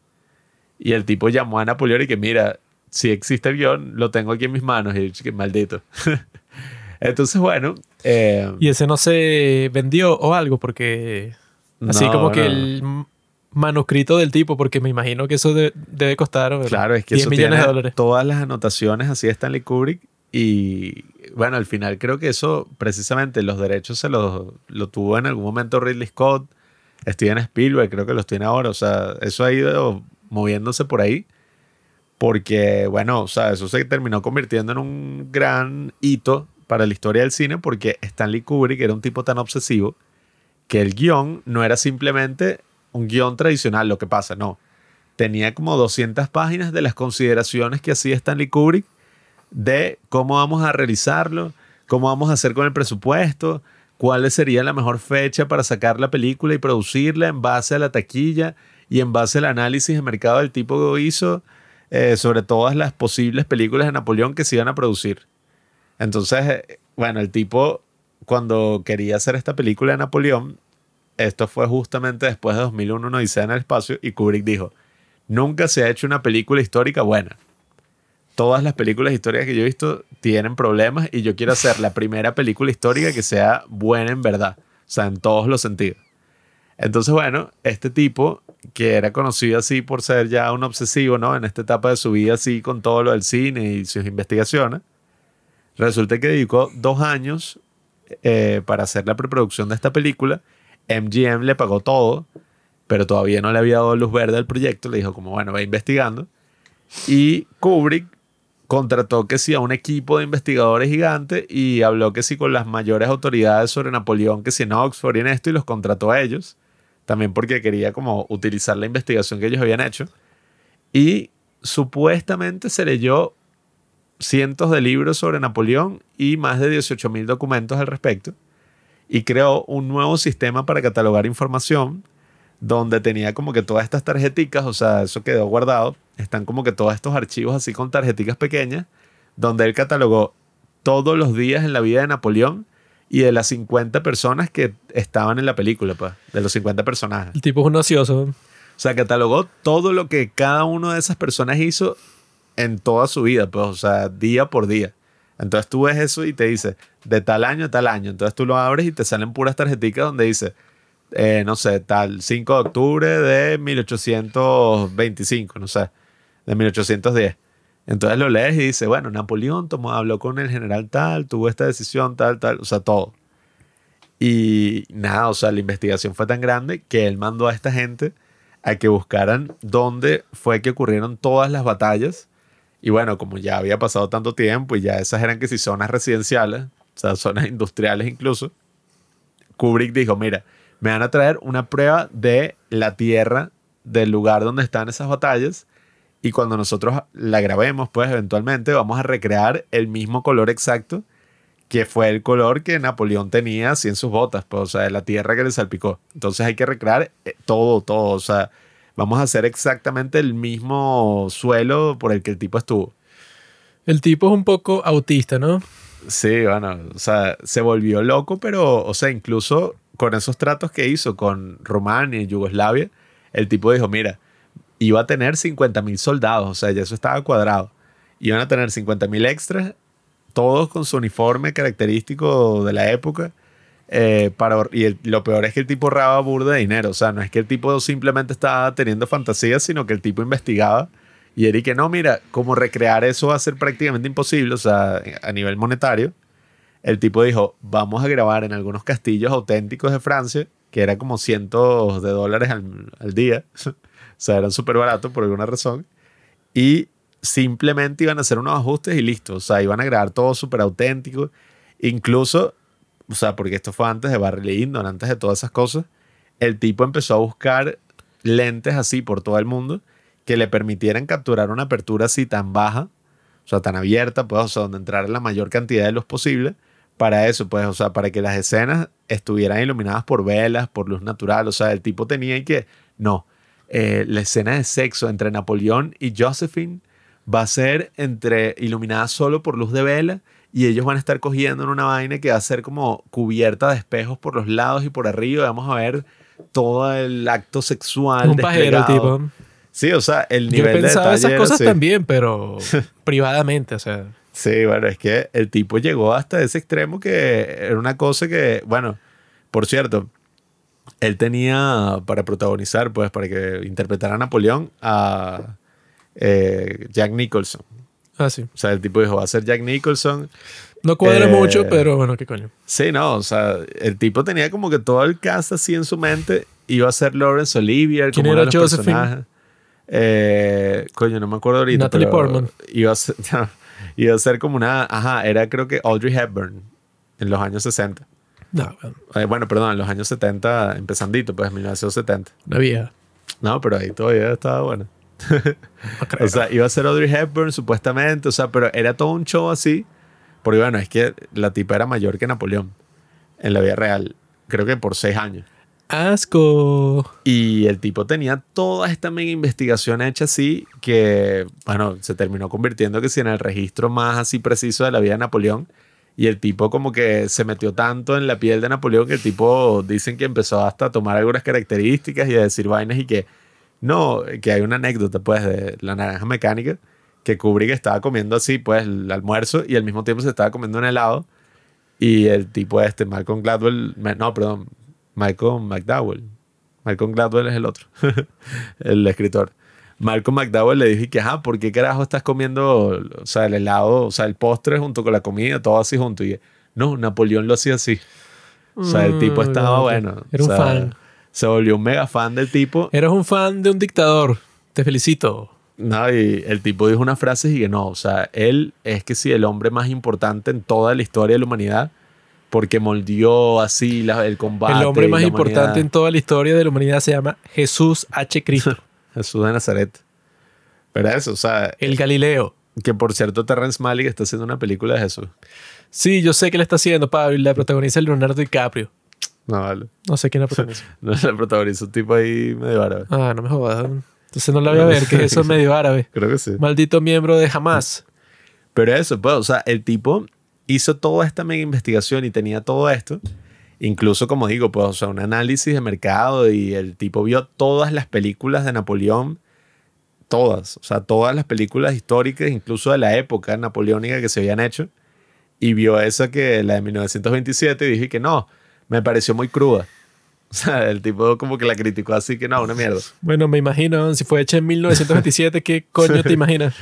Pero, o sea, Lo más crudo del mundo, una película muda de cinco horas sobre Napoleón. El tipo de eso, pues, o sea, hizo esa mega investigación en loca. realidad eso, pues no hay razón en este mundo, no hay ninguna, o sea, no hay justificación para hacer una película de cinco horas y media. Me da igual si la película es, no sé, revelando la existencia de los extraterrestres, cinco horas y media. no. ¿Estás loco? Ahí sí, esa sí sería la única que yo vería así seguida. ¿Te imaginas? O sea, que que No. no, te mostramos todo, pues, o sea, no, todo, todo. no me imagino ver una película de cinco horas y media, así sea de todas las miembros de New Jeans teniendo sexo las unas con las otras. No me imagino eso. Nada, eso sí, cinco minutos basta. Exacto, por eso. Pero todo este excite estaba dentro de nuestro querido Kubrick hasta que MGM dijo como que, mira, va a salir otra película de Napoleón que se llama Waterloo, que es- dicen que es medio mierda. no Ah, es culpa de ellos. Que va a salir que si ahorita, pues, o sea, salía que si en, salió creo que en 1971, pues, ya estaba que si haciéndose.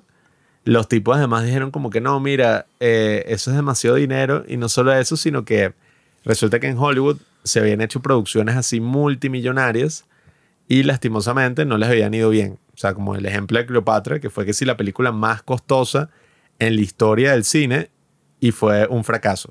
O sea, fue un fracaso de taquilla. La gente que no, que la de Cleopatra. Y la gente no la fue a ver y fracasó. Entonces, claro, eh, y además MGM estaba que sí haciendo casinos, pa. o sea, lo dicho estaba como que sí, sí, no queremos gastar tanta plata en esto. Y Kubrick dijo, bueno, ¿qué coño? o sea, yo como que mejor me pongo a trabajar en mi próxima película, o sea, no me voy a estancar aquí. Y sacó que sí, dos años después o un año después estrenó La Naranja Mecánica. O sea, que que bueno, maldito, ay, ¿cómo carajo? O sea, Tipo trabaja.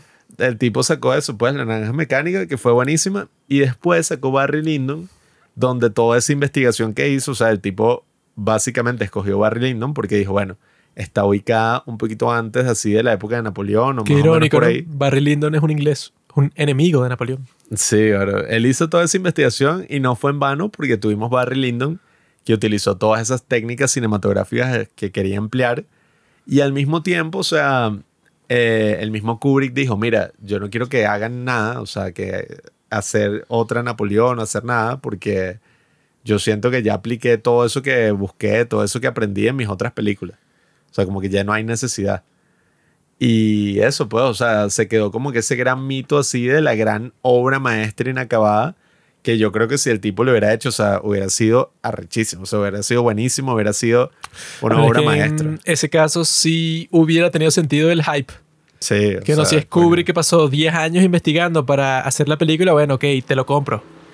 Pero no hay razón para tener esa expectativa con el caso de esta de Ridley Scott, porque bueno, Sí, eso exacto. nunca iba a ser como la de Kubrick, está loco. O sea, ese no era en lo absoluto el caso, que el mismo Ridley Scott vio una entrevista, el tipo, sí, no, o sea, eso me ahorraría no sé cuántos días de grabación y al mismo tiempo yo voy a aplicar ese mismo método ahorita que estoy haciendo Gladiador 2. Y yo, bueno, Kubrick jamás diría Así una vaina así, o sea, Kubrick, como vemos en The Shining y en todas estas otras producciones, el tipo hizo como ciento y pico de tomas porque sí, pues, o sea, pero el tipo dijo, no, o sea... Pasó como tres meses grabando esa película con una sola locación en el mismo sitio. Sí, Digo, o no. sea, y, y bueno, y lo, lo loco es eso, pues, o sea, que el resultado final es que sí, lo mejor que hay. O sea, el tipo en verdad sí, todo eso que hacía le funcionaba y el tipo en verdad lo logró. O sea, todas las películas que hizo Kubrick Es que esa es la cosa, cuando es un tipo así, eso le funciona a él. Tú intentas hacer eso y te sale mal porque ese estilo, esa forma de hacer las películas le funciona a él porque es el genio artístico del mundo. Pero tú tratas de hacer eso como me imagino que han intentado muchísimas personas. No, voy a hacer una película como Kubrick.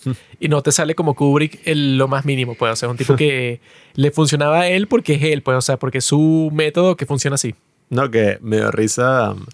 El tipo dijo, yo nunca leí un libro por placer hasta que tenía 19 años. Por eso Ah, no sé, parece a ti. ¿no?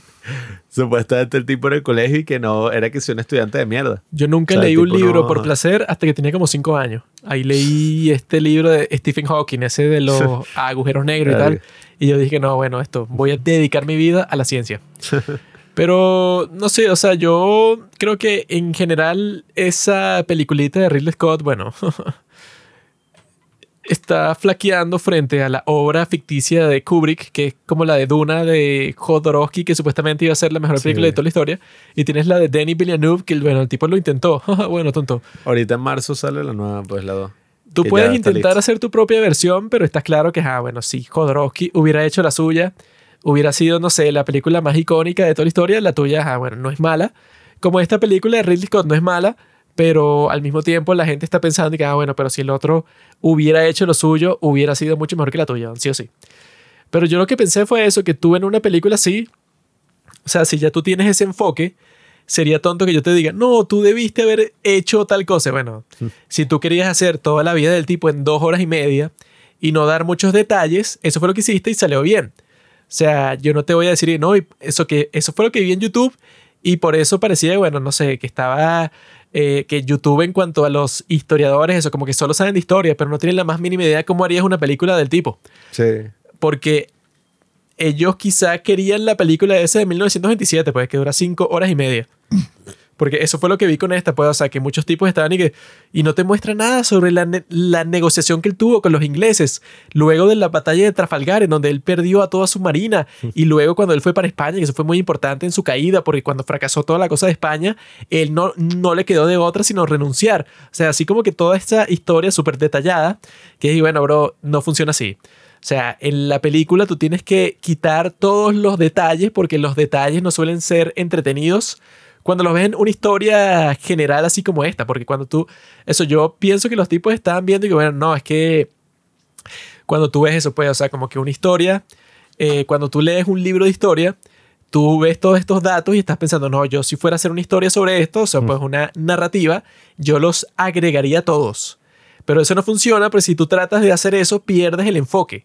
Y si la película no tiene enfoque, no funciona, pues, o sea, como que no puedes estar concentrado en todas las cosas, en todas las acciones, en todas las hazañas de Napoleón. No funciona que tú te enfoques en todas al mismo tiempo porque tienes que concentrarte. Y tú al concentrarte lo que haces es que quitas el resto, pues, o sea, tú si tienes 61 batallas de las que escoger, escoges 3 o 4, esa es la lógica. O sea, no puedes Sí. escoger 60, no tiene sentido. Sí, ¿no? Y bueno, aquí también una curiosidad y un tip para los futuros cineastas que puedan aplicar esta técnica que quería usar Kubrick porque él tuvo el gran problema de que tenía que hacer las batallas navales y fue como, bueno, no joda, el coño de su madre, que tengo estos 50 mil extras ya planeados para el otro, pero faltan las batallas navales. ¿Cómo coño haces eso? Entonces, claro, él tenía ese gran problema y él dijo como que, bueno, hay maneras de hacerlo que entonces quizás metemos una narración del mismo Napoleón utilizando las cartas en las que él describe esas batallas y hacemos algunas tomas así como donde se muestran los mapas y todo lo que causó, que si una mano flotando así en el agua congelada, o sea, se podían hacer cosas así. Y el tipo dijo, oye, vamos a meterle una narración que va a ser literalmente lo mismo que, o sea, que escribió Napoleón, pero iba a ser como que el, el buen uso del voiceover, que aquí es que sale el tip, que el tipo dijo, lo que narra Napoleón va a ser distinto a lo que muestra la película. O sea, lo que el tipo está narrando es que si todo mucho más así, eso, pues, o sea, eh, glorificando lo que pasó y embelleciéndolo y todo, pero tú ves el hecho en sí y no es en lo absoluto así, pues. Entonces el tipo iba a tener como que esos dos narradores y toda esa cosa.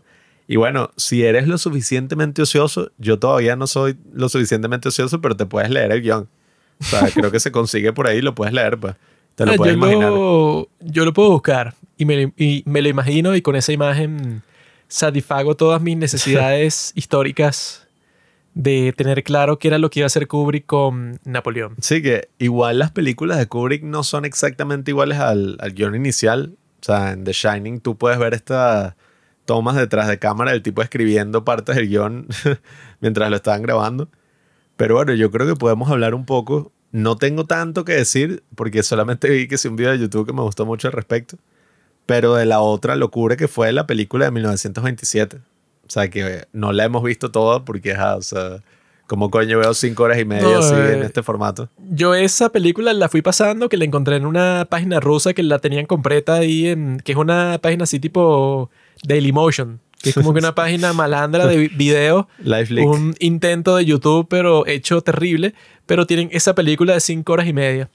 Y lo, o sea, esa es, no sé, o sea, no sé cómo describir eso como una película.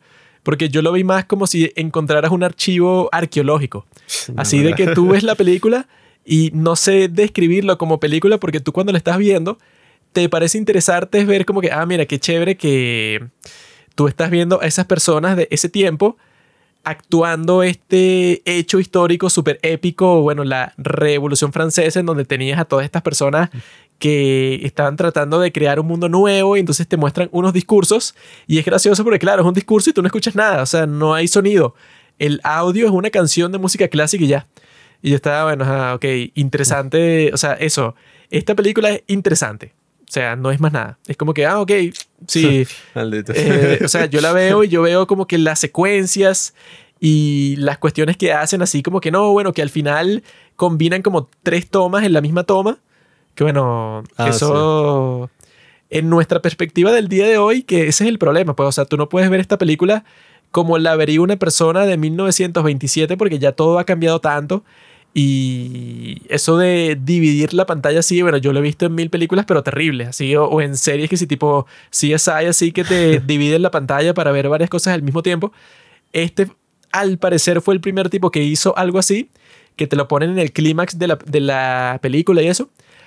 Pero hay muchas partes que tú dices como que, bueno, ok, es interesante verlo, pues, pero sí es como que algo arqueológico así, porque tú piensas, bueno, yo no voy a tener ninguna reacción a esto, porque ya yo he visto, por ejemplo, películas en donde hacen unas escenas de batallas así, bueno, de, de unas guerras increíbles como la de Salvando al Soldado Ryan, ya yo vi eso. Entonces, si ya yo veo eso, cuando yo veo tu intento de hacer eso en 1927, no me impresiona.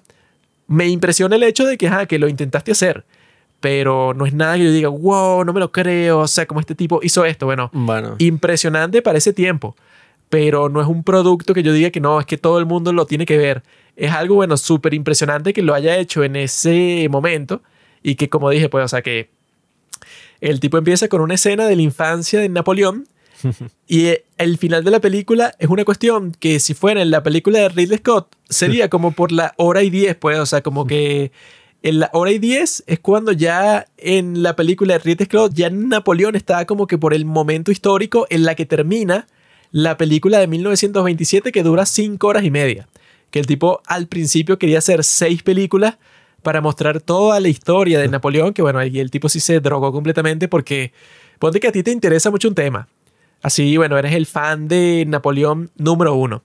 Yo te aseguro que yo jamás viera seis películas de toda la historia del tipo y que cada una dure cuatro o cinco horas, bueno, o sea, ten- tendrá que ser la persona más interesante del mundo y, en, y incluso así, el tipo luego hizo como que una película solamente de la batalla de Austerlitz, hizo otra que era como que, que fue lo que hizo Napoleón durante la Revolución Francesa, o sea, el tipo estaba obsesionado con el tema. Pero lo gracioso es como que, bueno, ajá, yo, na- bueno, no yo, nadie en este mundo va- va a estar y que, ¿cuándo es que se estrena la cuarta película sobre Napoleón? Que ya quiero ver qué fue lo que pasó. Y que bueno, si tienes el deseo de eso, lees un libro de historia y ya sabes todo lo que, lo que pasó, pues, o sea, no necesitas que este tipo haga todas esas cuestiones, bueno, que yo vi, pues, o sea, como que el detrás de escena de cómo el tipo grabó esa película y es una locura del tipo disparando una pistola cerca de los actores como que para que se asustaran y actuaran mejor. Y sale también como que la pelea de la. Eso, que lo, lo, lo que pasa al principio, de las bolas de nieve. Y el tipo le está gritando a los niños que se están lanzando las bolas y que, mátalo, mátalo, dale, mátalo. bueno, que claro, así cualquiera graba una película cuando no hay audio. Bueno, Tú pones la sí. cámara a grabar y grabas lo que quieras y comentas cuando estás grabando ahí mismo. Le dices al actor y que no, dale, que más intensidad. Así lo hace cualquiera. Esas películas mudas eran lo más fácil del mundo, como te muestran en la película de Scorsese, esa Hugo. Y bueno, claro, todo está pasando en la película y mientras tú estás grabando, tú dices, bueno, ya, pasa el otro y pasa tú para acá y tú actúas mejor así, sin audio, así cualquiera. Ahí, bueno, pueden ver Babylon si les interesa el tema, ¿no? Que ahí en Babylon te muestra exactamente, ¿no? A lo que nos referimos de la diferencia entre hacer películas mudas y después el tema del sonido. Y es que yo sí considero que el tema de las películas mudas, o sea, yo tengo mucho respeto por eso. Todavía no he visto muchas películas mudas. He visto, si acaso, no sé, o sea, la de Chaplin y ya, y una que otra cosita por ahí. Pero yo sí considero que eso es casi que hasta otro arte, pues. Y el tema con el, el paso del cine mudo al cine, bueno, con sonido, al cine sonoro, es que mucha gente sí consideraba que para 1927, que fue, bueno, justamente antes, pues, de, de que pasara todo el cine sonoro, también pueden ver, bueno, la clásica Singing in the Rain, que también te muestra una versión de eso. Y es que, oye, ya mucha gente decía que el cine y lo que se conocía, pues, como cine, las artes cinematográficas habían llegado a un nivel de experimentación y de evolución que, oye, o sea, era una locura, pues, o sea, era excelente. Tú puedes ver la película Wings, que fue la que ganó el, el primer Oscar, creo que fue, que era una película muda. El Y- primer Oscar. Chale bola, Sí, compadre.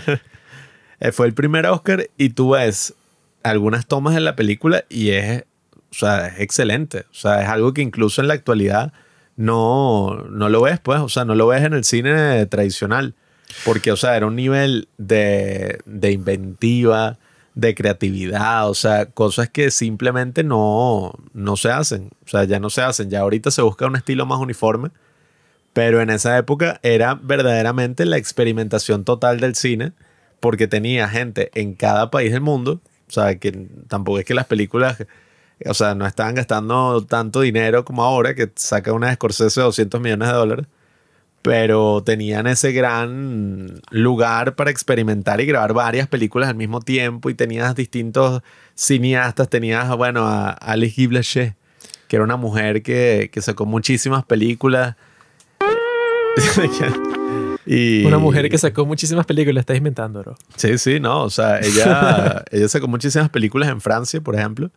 Películas mudas, obviamente, pero, o sea, experimentó y fue pionera en muchas técnicas cinematográficas. Tenías incluso gente. Eh, oye, no recuerdo el nombre de este otro cineasta que era, bueno, era negro. y el tipo también, o sea, el tipo. O ¿Qué sea, te está pasando, bro? Primero la mujer, ahora el negro, que es lo próximo, el chino. Sí, bueno, o sea, no puede ser, bro. O sea, era como el, el cine en este movimiento así total. Tenías este otro tipo que el tipo incluso metía las películas así en, en la maleta de su carro y se iba cine por cine para que las pasaran. Y era como lo que captura Babylon, pues, o sea, que era esa experimentación total y que se lograba algo también muy interesante. Pues tienes lo que estaba haciendo Eisenstein en Rusia, que era como que este montaje metafórico, que eso sí la vi, eso es excelente. Battleship Potemkin es una película muy poderosa. Y, Uy, qué inteligente eres. ¿Viste la película rusa que nadie vio? Uy, te felicito. Bueno, si también ves esa otra de Men with the Movie Camera, tú te das cuenta de que estos tipos estaban experimentando con todo. O sea, era como, ok, tenemos esta este arte nuevo aquí y vamos a probar todo lo que podamos así con la cámara. O sea, no tenemos unas reglas, no tenemos un método.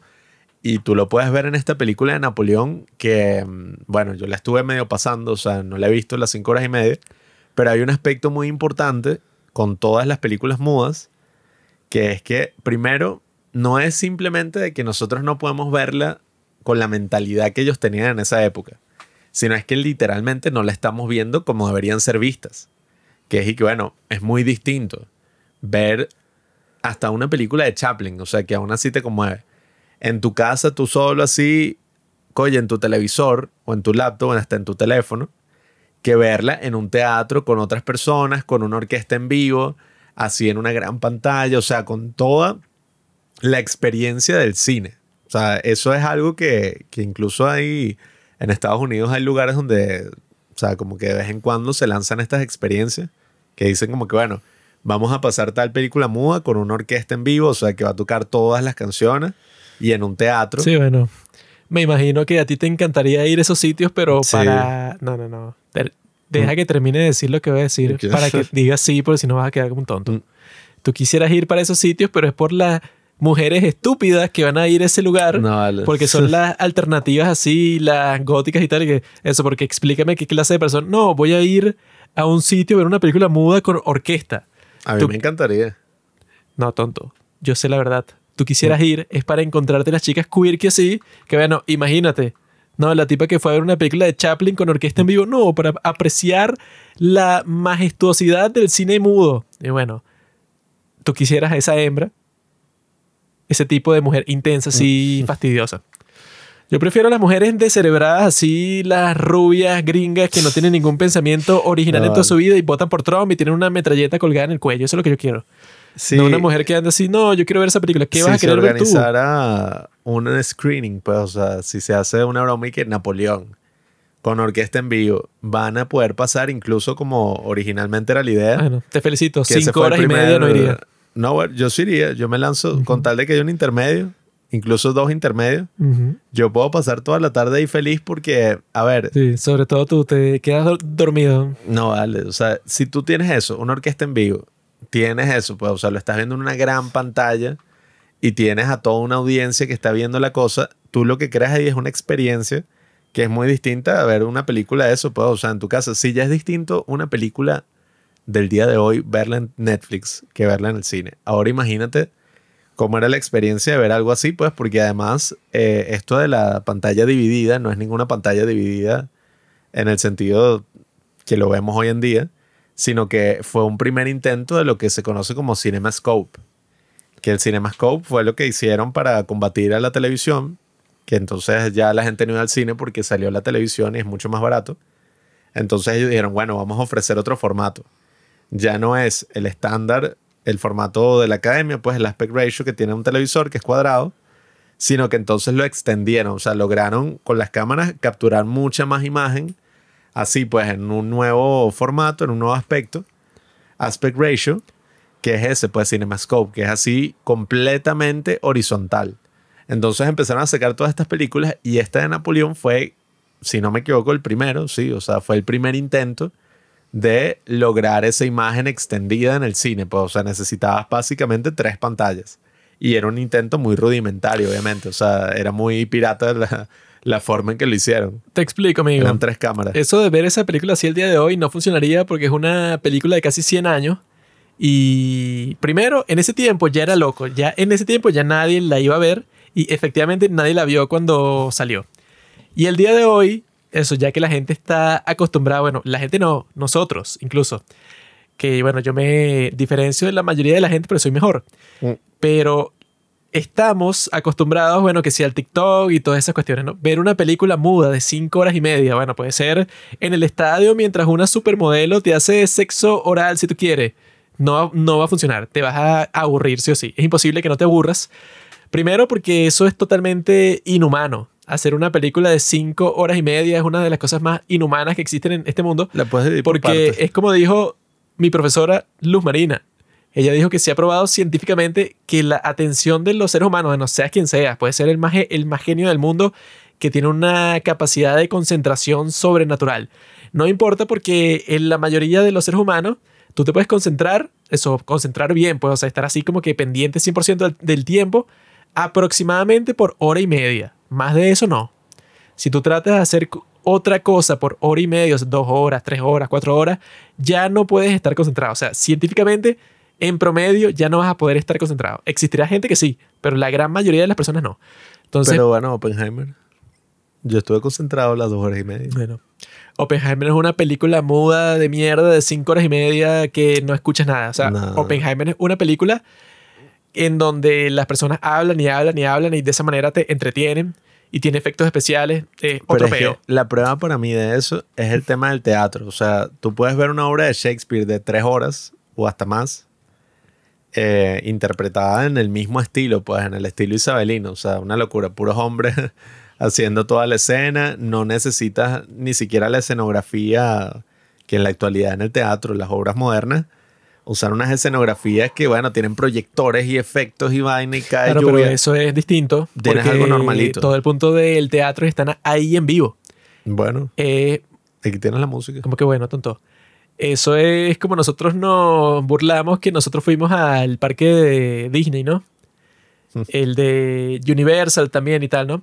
Y nuestra madre tuvo como Ah. que, no sé, no sé, no sé qué palabra darle.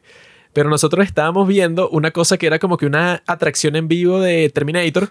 Y era como que una obra de Terminator, pero súper real, así que los tipos estaban disparando eso, esas balas de salva falsas. Salían las Y era una tiros. acción, pero eso, como que se veía súper genial y súper real, como que un acto teatral así, pero eh, lleno de acción 100%. Y nuestra madre se quedó dormida durante esa, bueno, esa super experiencia de acción total. Y si eso es así, bueno, o sea, todo el punto es que si la cuestión es en vivo, eh, tiene que ser 100 veces menos probable que si es una película, bueno, que ya está ahí. Pero si es en vivo, eh, la experiencia se supone que es mucho más intensa como la de un concierto.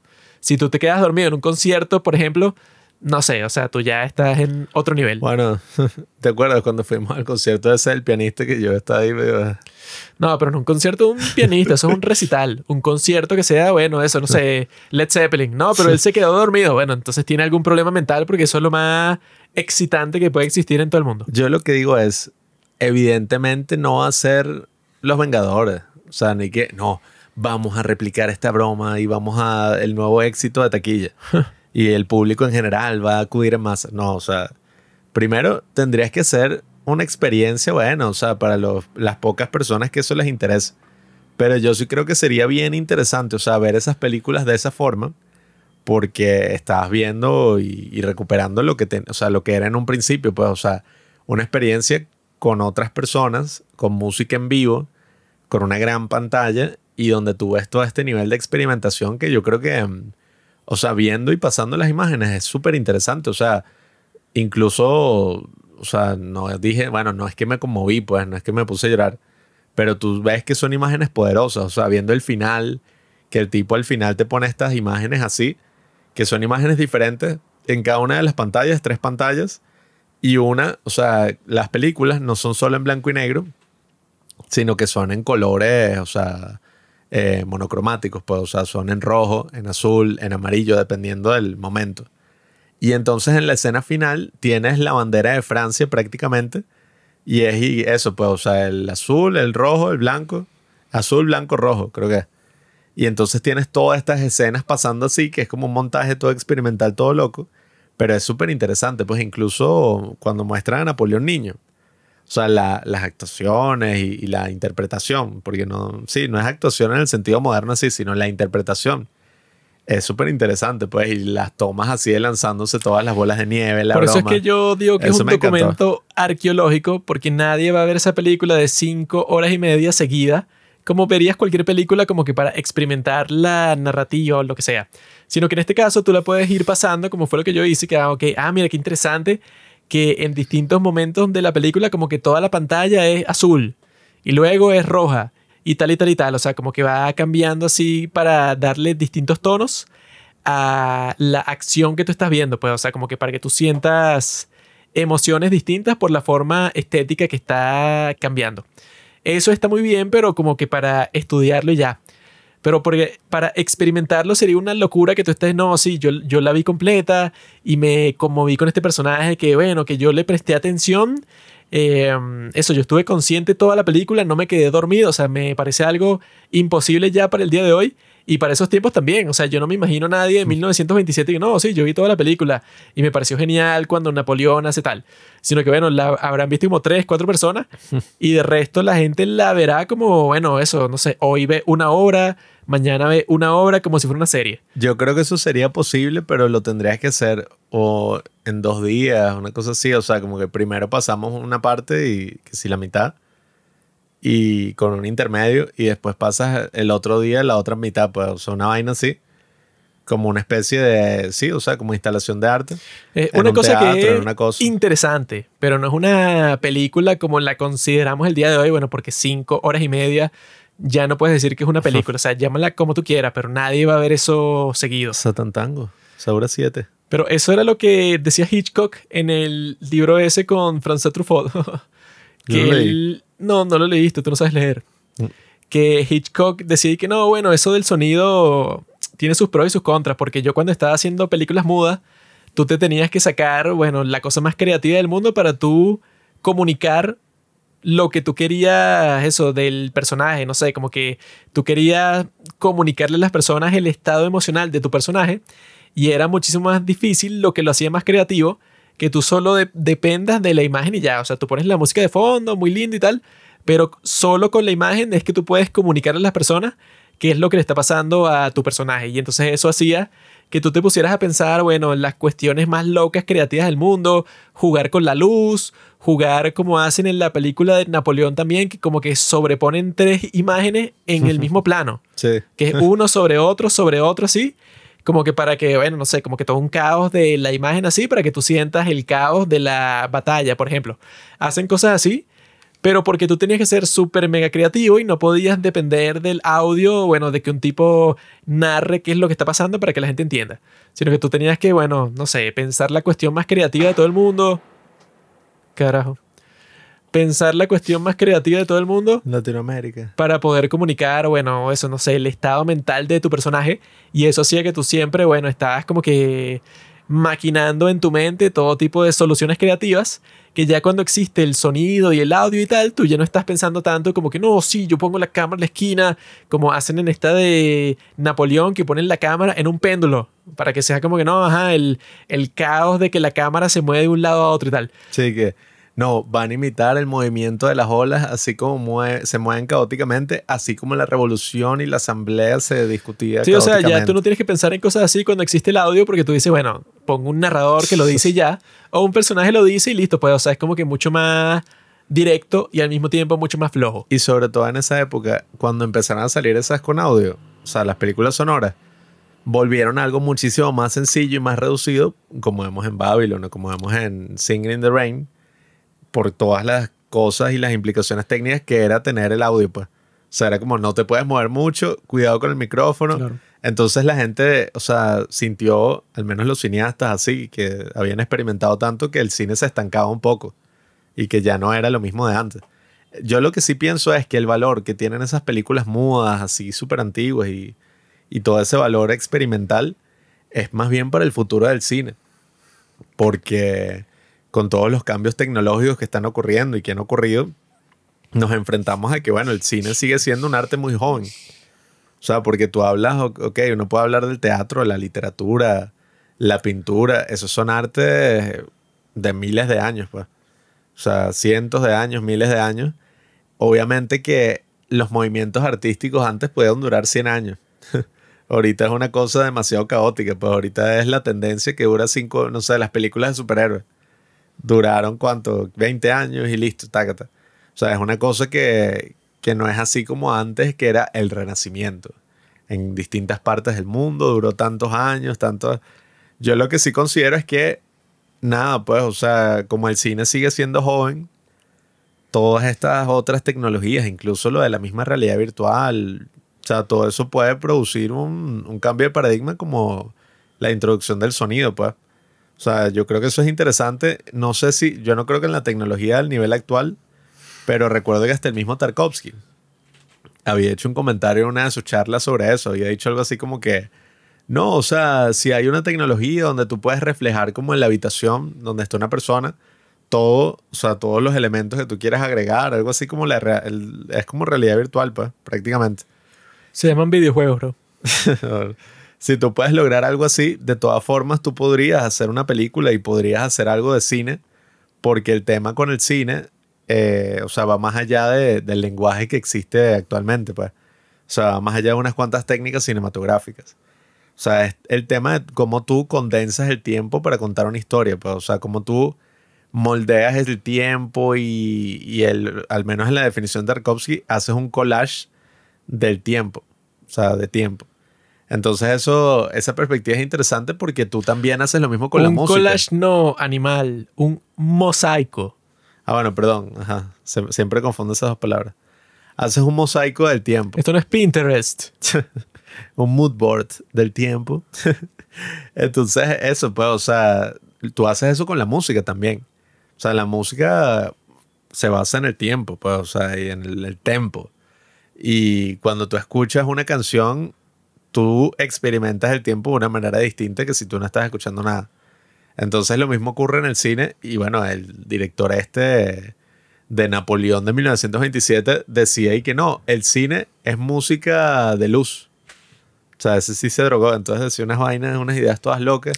Ese es el problema, cuando tú te dejas llevar por las drogas y no vives en la realidad que todos compartimos, se te comienzan a ocurrir un montón de cosas de ese director y que no, estas películas deberían ser vistas en un estadio y con una orquesta en vivo y que bueno, sí, lo quito, no, no funciona así.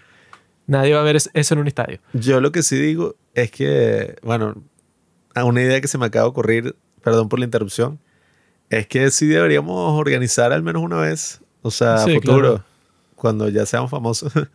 Sería fino pasar alguna película a modo, o sea, no de cinco horas y media, de hora y media, con una orquesta en vivo, una broma así, o sea, sería súper fino.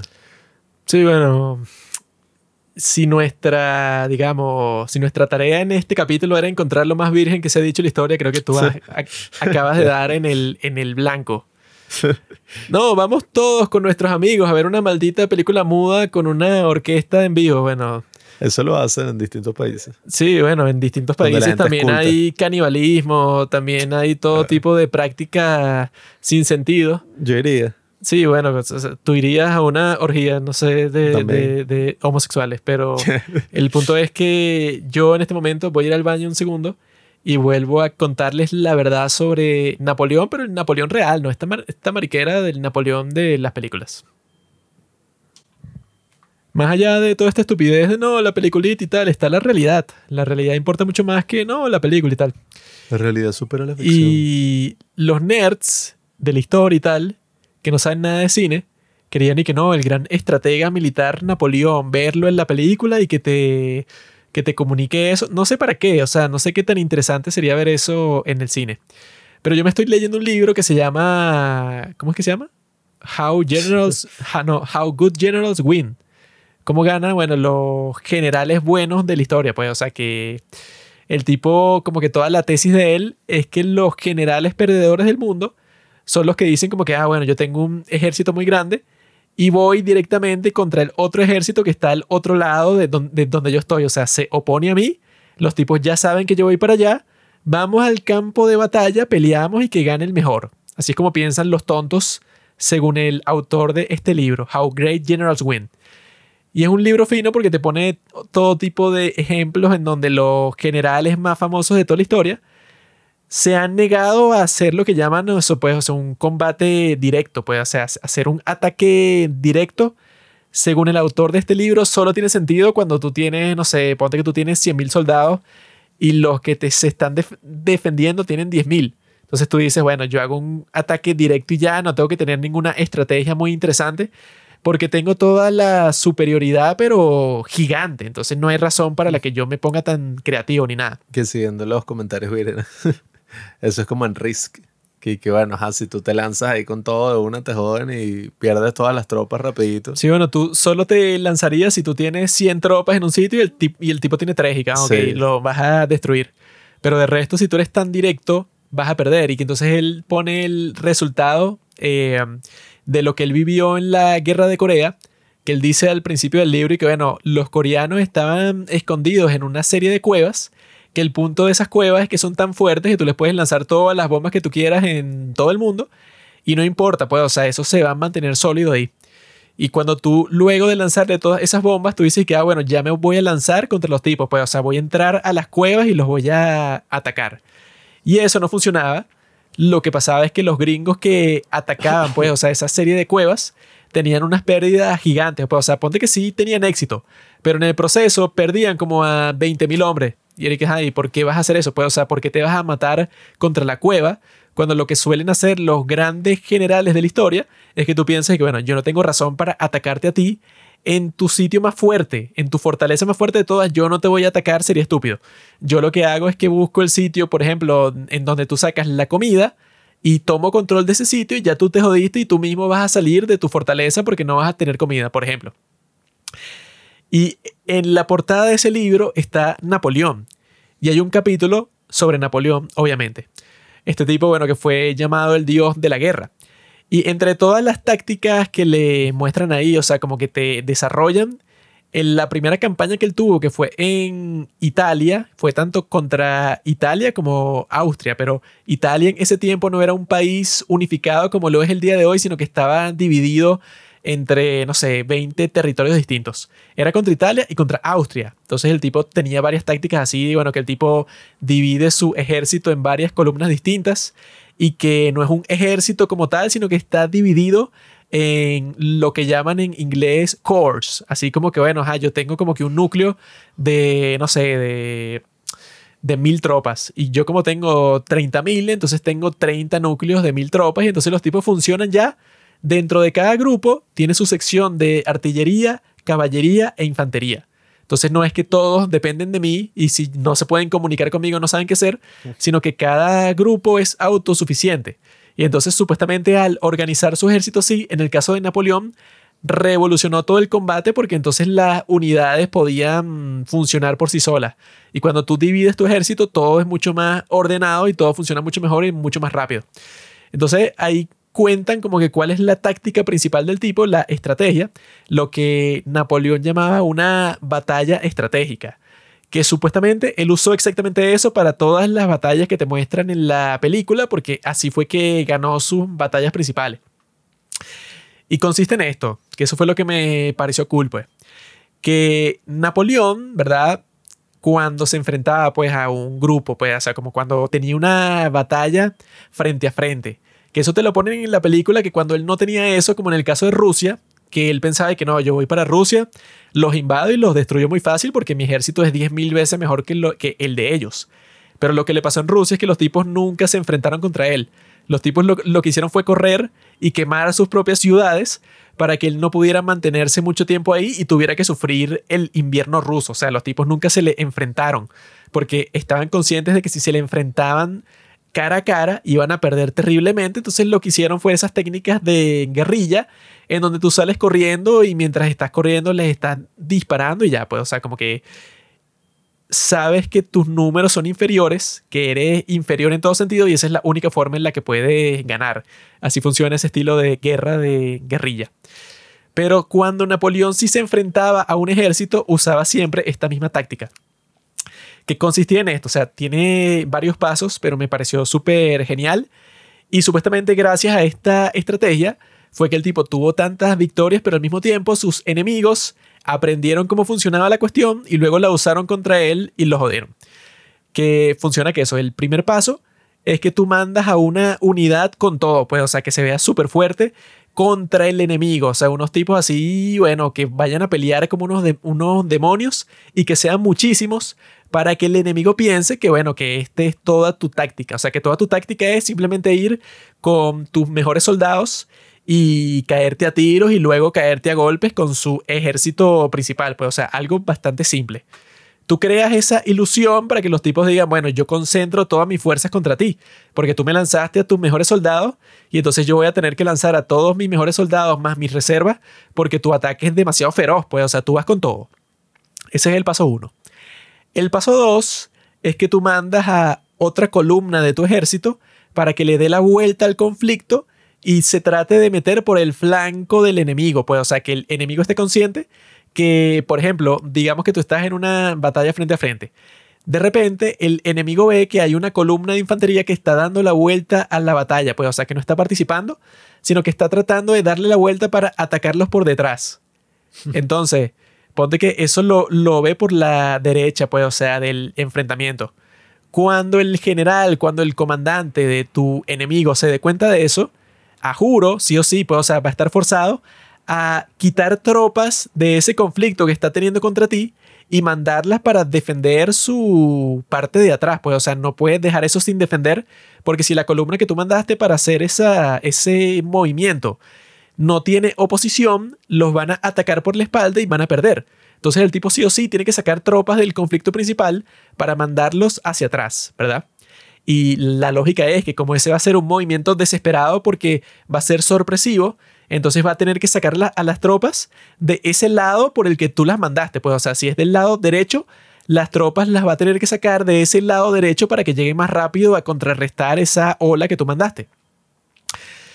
Ahora, la parte clave del plan es que Napoleón, cuando planea esto, el tipo escondió uno de esos núcleos de su ejército cerca de ahí. Pues, o sea, están escondidos pendientes de lo que está pasando. De manera tal que cuando esas tropas van hacia atrás a defender la nueva columna que tú mandaste, entonces esa sección de el ejército, pues, o sea, que tú estás contra el que tú estás peleando, esa sección va a estar más débil, porque los tipos mandaron a las tropas que estaban ahí luchando contra tus tropas, las mandaron hacia atrás. Entonces tú tienes que estar muy pendiente para que cuando los tipos manden esas tropas hacia atrás desesperadamente, tú estás escondido cerca de ahí, ¿verdad? Con un montón de cañones, con caballos y con infantería, pues, o sea, tienes todo tu núcleo ahí. Y entonces cuando tú veas que esas tropas se fueron hacia atrás, significa que esa parte de eso, de la formación del enemigo, está vulnerable. Cuando eso pase, tú entonces comienzas a disparar cañones con todo a ese lugar en donde ya no hay tanta gente. Cañones así con todo, pues, o sea, estabas súper preparado porque estabas escondido y tú sabías que eso iba a pasar, porque así funciona el plan. Pues el plan funciona cuando tú haces que el enemigo se comporte exactamente como tú quieres. Y en este caso, bueno, esa parte de la formación del el enemigo queda vulnerable y ahí tú disparas con cañones sin piedad, pues, o sea, todos los cañones que tú tengas. Entonces eso va a explotar, pues, o sea, todas las personas que estaban ahí van a dejar de estar ahí. Y eso va a abrir un espacio en ese muro de personas y por ahí tú vas a mandar a toda tu caballería, pero lo más rápido posible. Y ya eso es irrecuperable porque ya les entraste, pues, o sea, ya de ahí cuando los caballos entren, luego los vas a poder rodear a ellos sin ningún problema mientras tu fuerza principal sigue peleando. Y ya cuando entró la caballería, puede entrar el resto de tu infantería, se les pone por el flanco, por detrás, lo que sea, pero el punto es que están condenados. Eso es un movimiento en donde eso, pues, o sea, tú lo pones dentro de un círculo y ya ahí no pueden hacer nada porque ahí ya no tienen ningún tipo de esperanza, pues, o sea, si tú logras que esa formación funcione a la perfección, que bueno, que eso nunca va a pasar porque en la guerra lo que le pasó a Napoleón y lo que le pasa a cualquier comandante es que tú puedes planear lo que tú quieras, pero nunca va a salir perfecto. Pero este tipo, bueno, si ya tú tenías ese plan, con tal de que te medio salga, pues, o sea, no va a ser perfecto, pero ya si medio funciona, ya vas a debilitar fuertemente a tu enemigo. Y esa era su táctica principal que le funcionó en sus batallas más icónicas, así exactamente eso. Pues en el caso de la de Austerlitz, dicen que como que su maestría principal ahí fue tratar de usar esa táctica, pero más o menos así como que al reverso. Porque el tipo como que puso a sus tropas más débiles en su flanco derecho, así como que no pelee muy duro. Pues, o sea, que esa es la cuestión con la guerra también. Que cuando tú lo escuchas así, la estrategia, y luego te pones a pensar y que, ah, mira, el tipo tenía una división de soldados, que el tipo básicamente la usó como carnada. Él sabía que eran los que menos tenían experiencia, los puso a la derecha de la formación porque él sabía que, bueno, cuando los, eh, los prusianos y los rusos te estén atacando, esa parte de la formación va a ceder muy rápido. Y entonces, claro, ellos van a pensar que te están ganando porque están ganando terreno. Pero en realidad los tipos están haciendo exactamente lo que tú quieres y se están adentrando al lugar en donde tú los quieres. Porque están destruyendo a tu ejército por ese lado, pero ese es el lado que tú pusiste exactamente para que los destruyeran. Y cuando los tipos entren completamente donde tú los quieres, la caballería ya les dio toda la vuelta y los tipos no se dieron cuenta y están encerrados entre la caballería y el lado de tu infantería que sí es fuerte. Y ahí es que los aplastas completamente, que fue lo que pasó en la película que te muestran en Austerlitz, que él ya los tenía en el sitio en donde está, él sabía en dónde estaba el hielo y les lanzan los cañonazos y los tipos se hunden en el hielo y los destruyó completamente. Luego de esa batalla, que es de las más icónicas de todas, ese era el aniversario de su coronación como emperador. Entonces cuando pasó eso, él pensó, bueno, soy la persona más genial de todo el mundo, el destino está de mi lado porque si en el aniversario de mi coronación tuve la victoria más aplastante e impresionante que he tenido en toda mi vida, esto tiene que ser, bueno, un regalo de los dioses. Pues, o sea, el tipo no era religioso, pero sí pensaba que el destino, bueno, lo estaba usando a él como una herramienta. Que eso lo menciona en una de las cartas de la película, ¿no? Que dice como que no, y que si Eh, eso, pues justamente lo mismo, en el aniversario de mi coronación. Y el tipo también tiene como que esa fe irrestricta en el destino que, bueno, después de su fallida invasión a Rusia, se da cuenta de que, bueno, está jodido, pues, o sea, está prácticamente maldito porque no recuerdo cuánta gente dicen que murió ahí, pero Creo que el tipo fue con un, si recuerdo bien, fue con un ejército de 400.000 personas y los que volvieron fueron y que 40.000. Una cosa así, pues, o sea, que perdió el 90% de su ejército. Sí, o sea, una mierda gigante. Y bueno, dicen que precisamente eso fue lo que le valió después. Claro, pasaron otras cosas, ¿no? En el interín. Pero que después tuvo que irse, pues. O sea, lo que te muestran ahí. Abdicó. Que abdicó como rey cuando se supone que era todo un drama y que no, él necesita su heredero. Y él tiene que tener su descendencia clara, como si fueran estos que dramas así que hemos visto, que suele así el show de que, ah, bueno, el rey va a estar aquí la dinastía por, bueno, miles de años. No, es que el tipo, bueno, eso, al final, que es lo que también te dicen en el libro, luego de que él tuvo todas esas super mega victorias que todo el mundo y que no, bueno, este es el mejor comandante del mundo, el tipo cuando era emperador, ya cuando pasó muchos años en esa posición, él como ya todo el mundo lo quería y tenía el apoyo de todo el mundo casi que sin condiciones todo el tiempo, entonces el tipo ya se dejó de las estrategias y pensó, bueno, si yo tengo un ejército como el de Rusia de 400.000, yo se lo lanzo a cualquier grupo y lo destruye ya. O sea, puede ser que mi ejército sufra mucho, pero es muy fácil, pues, o sea, como que es como lo que dicen en nuestro país, que bueno, está sobrado. Y cuando estás sobrado, tú te comportas arrogantemente. Pero esa es la cosa, o sea, que también es una de las razones por las cuales yo cuando veía la película, yo decía, bueno, es que así tiene que ser. Las batallas y todo eso. Porque en ese capítulo del libro en donde te explican su estrategia de batalla, que bueno, que a mí me parece muy genial, eh, porque eso como que se contrapone con cómo era la guerra, como te la muestran en Barry Lyndon, que tú la ves y tú dices, bueno, esto no tiene sentido. Que eran como que unos soldados que se ponían en línea, los del otro lado también se ponían en línea y simplemente se disparaban los unos a los otros y ya, o sea, esa era toda la batalla. Y quien quedaba de pie, bueno, ganaba. Y era como que, ay, ¿por qué no te escondes? ¿Por qué no haces una táctica distinta? Era así en el momento en que los ejércitos eran pequeños y como que simplemente eran unas guerras de menor escala. Pero que tú lo ves en Barry Lyndon y tú piensas y que, bueno, serán estúpidos los que están participando en este conflicto. No sé por qué no se esconden, no sé qué coño pasa. Napoleón era el tipo distinto. Pero la cuestión es que en ese capítulo te tratan de explicar cómo funcionó la campaña que él hizo en Italia cuando todavía no era líder de Francia, sino era un líder militar y llano, que lo mandan para luchar contra Francia y contra Austria.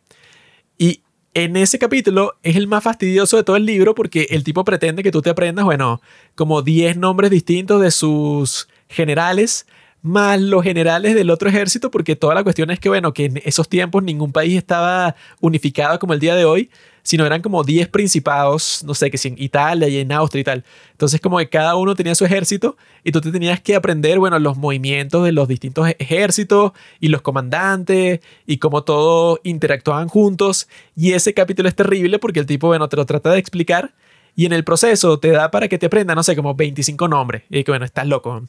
Por eso es que en la película, bueno, tiene que ser simplificado, porque eso no es entretenido, que tú estés tratando de averiguar cómo fue que se experimentó exactamente una batalla que habrá durado, ponte, no sé, 18 horas. Y tú la tienes que poner en tu película en 20 minutos. Entonces explícame cómo carajo tú quieres que sea una ilustración histórica precisa, cuando simplemente eso no va a poder ser, pues, o sea, no funciona así. Entonces yo no entiendo las quejas contra la película, pues, o sea, cuando tú ves la cuestión y bueno, si tú en realidad quisieras saber tanto sobre la cosa y bueno, ya lo hiciste, pues, o sea, si eres fan de la historia, ya te leíste el libro, entonces no sé por qué quieres que la película también sea así.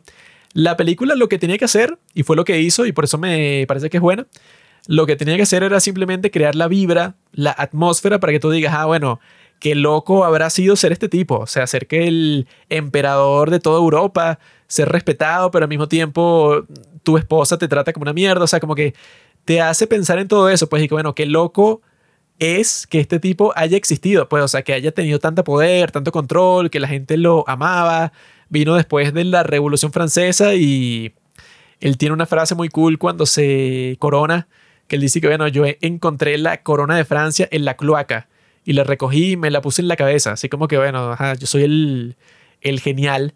Y el tipo dice, luego dice, bueno, es que yo soy la revolución. O sea, como que se convierte en el tipo, el líder de todo.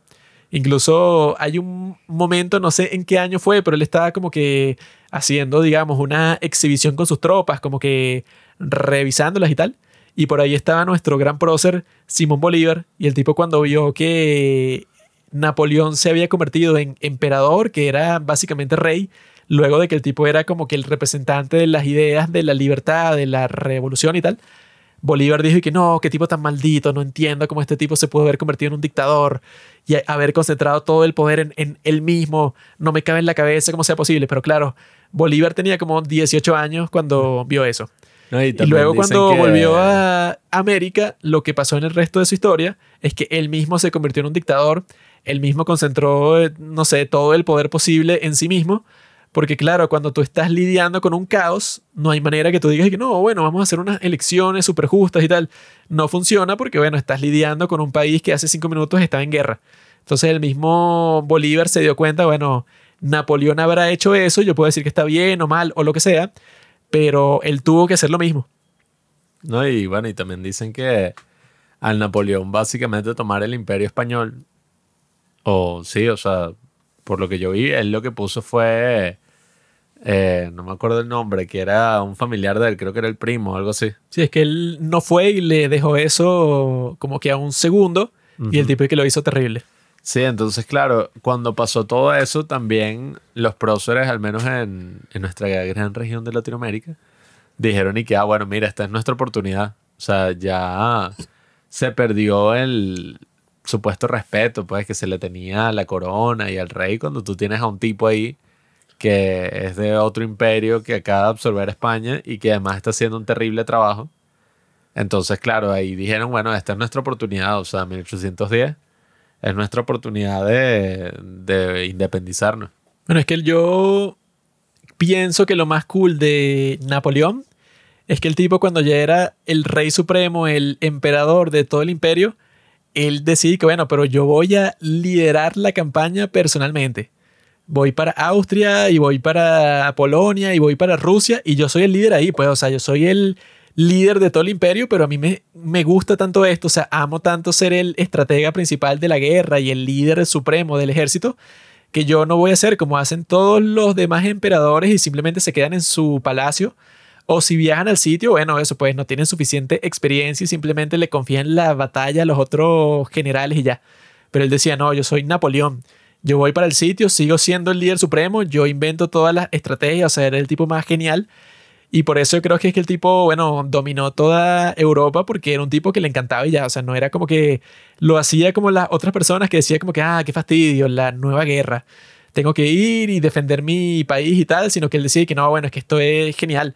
Si yo puedo seguir ganando terreno y ganando más poder, bueno, que obviamente se hizo adicto al poder, si yo puedo seguir haciendo todo esto, es genial y lo voy a hacer personalmente, que eso nunca pasa. O sea, tú nunca ves ni a Hitler. O sea, el tipo, o sea, él no, no viajaba, eh, no tenía el suficiente conocimiento militar ni nada y no peleaba en las batallas. Era un tipo que se quedaba en su base a miles de kilómetros de ahí y decía, no, bueno, haz esto, haz lo otro y ya. O sea, como que daba sus órdenes muy lejos del terreno, de la batalla. Pero Napoleón estaba ahí y el tipo también peleaba, pues, o sea, como que como te ponen en el, principio de la película, que él también iba a pelear, tenía mucho miedo, o sea, el tipo estaba que si eh, transpirando, pues, o sea, el tipo le estaba pasando muy mal, pero lo hacía, pues, o sea, ese yo creo que la película al fin y al cabo sí logra su objetivo. O sea, que es como que tú sientas la vibra, sientas la atmósfera y que tú te imaginas cómo habrá sido la cuestión en la vida real. La idea con una película así es que cuando la película termina, tú también vas a pensar, ah, bueno, qué interesante Ahora yo voy a investigar todo lo que me puede interesar a mí sobre esta historia, lo investigaré por mi cuenta ya muy fino. O sea, yo me imagino y apuesto que es así, que va a motivar a muchísimas personas, quizá incluso a millones de personas a decir, ah, mira, yo no sabía que Napoleón había hecho todas estas cosas tan cool. O sea, que se había convertido en el líder de todo el país, emperador, había conquistado casi todo el continente. O sea, qué genial. Ahora voy a buscar cómo fue que pasó en realidad yo no creo en eso que como se ponen ciertas personas y que no, claro, que crea una imagen falsa y que la gente no sabe que eso pasó así. Y bueno, si tú medio sabes algo sobre cualquier cosa en el mundo, tú estás consciente que, ah, bueno, de la película no voy a aprender historia. Yo sé que eso seguramente no pasó así. Es genial. Si en la película se ve genial, bueno, chévere. y ahora yo voy a buscar otra fuente si me interesa lo suficiente. Si no me interesa, no lo busco y ya, y no importa. Pues, o sea, si no lo ibas a buscar, ¿qué importa lo que te diga la película que pasó o no? O sea, a ti simplemente no te importa. Pero, Claro si- que- pero si te importa, lo vas a buscar y vas a decir, ah, es así. O no es así. O sea, no, no va a existir ningún tipo de desinformación, sobre todo el día de hoy, que puedes comprobar si eso pasó o no pasó en un segundo. Eso nos pasó hasta con la de Oppenheimer, o sea, que fue, bueno, vamos a ver el documental. E incluso sería interesante leerse el de American Prometheus. Yo me lo descargué, amigo. Bueno, es que esa justamente es la cuestión. O sea, uno en la película o en el arte, uno debería sentir la emoción, la realidad emocional, o incluso, bueno, o sea, lo que hablamos antes, ¿no? La importancia que tuvo cierto evento histórico. Pero todos los datos, todos los hechos, todas las pequeñas, los pequeños detalles detrás de la historia de una persona se dan mucho mejor en un libro, pues, o sea, tú puedes volver a releer, puedes volver encima de eso. Hay que el Puedes elaborar mucho libro, más. si tú quieres, puede tener 10.000 páginas. Sí, o No sea, que no, va a ser muy largo. Ya a nadie le importa si es muy largo. Si tú ya llegaste, sobre todo si estás haciendo una biografía, si ya llegaste a las 300 páginas, a nadie le importa que no, no puede ser de 3.000 páginas. Bueno, la gente lo va a comprar igual y lo va a leer a su propio ritmo. Eso no importa. Sí, o sea, se pueden elaborar mucho más sobre los detalles y todas esas cosas. Entonces exigir eso en una película es absurdo, o sea, es tonto. Eh, y yo pienso que las buenas películas históricas comprenden eso. Y yo te aseguro que hasta la misma película de Kubrick, que el tipo hizo toda esa investigación, no iba a ser sobre todos esos hechos. O sea, iba a ser una buena historia, pues, o sea, nutrida por todas esas cosas. O sea, como las otras películas de Kubrick, pues, o sea, que ni siquiera es que la misma de Shining no está, o sea, está basada en un libro y hay mil cosas que el tipo le agregó, pues. La de Full Metal Jacket no es y que Ah, mira bueno. la batalla y ahora están contra esto. O sea, eso es la parte que menos importa de todo. Por eso, hasta la misma de Barry Lyndon, que bueno, no es que está basada en una novela. Todas la- las cosas de. Todas las películas pues, que terminan siendo Kubrick están basadas en libros. La de Paths of novela. Glory. Sí, Sí, o que sea, bueno, pero- eso hay una batalla, una guerra, una, una cuestión muy corta al principio. Sí, de sea, resto, bueno, ya se terminó la batalla, esa no es la parte más importante. No, y el mismo Kubrick dijo sobre la misma vida de Napoleón, dijo que la vida de Napoleón había tenido tantos momentos conmovedores y la misma cronología llevaba como que un hilo así hacia una historia que él consideraba que era muy interesante, pues llevarlo a la gran pantalla. Y él tenía la intención de hablar desde el nacimiento hasta la muerte. Pero bueno, no sé ni Esa cómo coño película le iba a hacer. iba a durar siete horas. Hay que leer el guion, yo no sé, yo no- aunque eso es medio fastidioso. Lo leeré y me la imaginaré y listo. ¿Qué más quiero? Sí, bueno, eso es lo que tenemos. Pero bueno, yo creo que ha sido un tema bien interesante porque, como dijimos en un principio, Napoleón fue una de las personas más importantes en la historia y también en la historia del cine porque es de los que más se han hecho producciones cinematográficas desde el principio. Y bueno, hablar de estas tres películas, o sea, la que todos vimos, la que puedes ir a ver ahorita en el cine y todo el mundo está criticando, la que nunca pudimos ver, pero sí podemos soñar, y la que nadie quiere ver, pero está cool, que es la de cinco horas y media. Eh, está cool ver como un video, un reel o algo así, como que hable de la importancia y de las partes finas. Por eso es que yo digo que es como una cosa de un museo. Que dije no, qué interesante, mira, o sea, sí, ciertamente que hayan usado esa técnica de pintura, bueno, está muy cool. Pero bueno, no voy a pasar tres horas, oh, wow, qué gran pintura, y la veo de cerca, y bueno, ajá, le interesará a los expertos. A mí me da igual. Pero bueno, yo creo que ya se dijo todo lo que es posible decir sobre esta película de Napoleón. que sobre Napoleón en general. Lo que haremos este es seguir... la obra definitiva. tendremos que seguir estudiando sobre la historia de Napoleón, hay que leernos varias biografías para comparar qué fue lo que en realidad pasó en la vida de este tipo, porque al parecer, uy, sí, es tan complicado, uy, qué difícil saber lo que pensaba un maldito enano francés en los años 1800, uy, ¿quién va a saber? Próximo capítulo, Napoleón Bonaparte. Yo creo, Perdón, Napoleón Dinamita. yo no creo que sea tan complicado, simplemente es un tipo que, bueno, maldito enano resentido con el mundo, y por eso tuvo que matar a 3 millones de personas, como te muestran al final de la película. Pero bueno, yo seguiré investigando. Luego haré una recomendación que se llama una cosa así como que lo que nadie te ha contado sobre Napoleón. No, por eso digo, o sea, tienen dos alternativas. O hacemos un episodio sobre Napoleón Bonaparte que va a durar ocho horas y va a ser, o sea, toda su vida, pues, o sea, y va a ser una especie de radionovela. O sea, Juanqui... Yo soy Josephine y tú eres Napoleón. Ay, Ay, Pablo, Napoleón. cógeme. Ay, pero no puedo darte un hijo. Va a ser la obra definitiva, o sea, vamos a basarnos en toda la investigación de Kubrick. O es eso, o como les digo, o sea, Napoleón Dinamita, media hora sobre qué nos pareció, pues, una, una 15 doble, pues. Yo voy a tener dos hijos. Uno se va a llamar Alejandro, Alexander, y el otro se va a llamar Napoleón. Y a cada uno de ellos yo le voy a dar una parte de mi reino. Luego ellos se van a pelear. Uno de ellos va a ganar, pues, y va a matar al otro. Va a unificar ese reino. Y ese va a ser el nuevo imperio latinoamericano que se va a comer el resto del continente y me imagino que el resto del mundo. Ese es mi sueño para mis hijos, que alcancen la grandeza porque hasta el momento yo no la pude alcanzar. Este Napoleón tenía 26 años cuando pasa lo del principio de la película, eso de que asaltan el cuartel ese y el tipo lo convierten en general de brigada y tal. Eso es donde yo debería estar en este momento. Él asaltando un cuartel y tú jugando LOL. General de brigada. Bueno, estamos haciendo básicamente lo mismo porque en LOL tú, Tú haces eso. parándote a la- no, a las 4 de la mañana despierto viendo la final de LOL. Viendo, no, viendo la inauguración por New Jeans y luego el Mundial de LOL, que es lo menos importante. Ajá. Pero bueno, amigos, ya saben, nuestro próximo episodio va a ser sobre Scott Pilgrim, sobre la serie y sobre la película. Que bueno, que es que si la obra maestra de todos los tiempos no está mierda en Napoleón. Entonces pónganse a ver la serie por Netflix y vuelvan a ver la película, que yo sé que ya la vieron. Es genial y bueno, es básicamente una biografía mía. Así que los dejo con esa tarea y bueno, que sean felices mis amigos.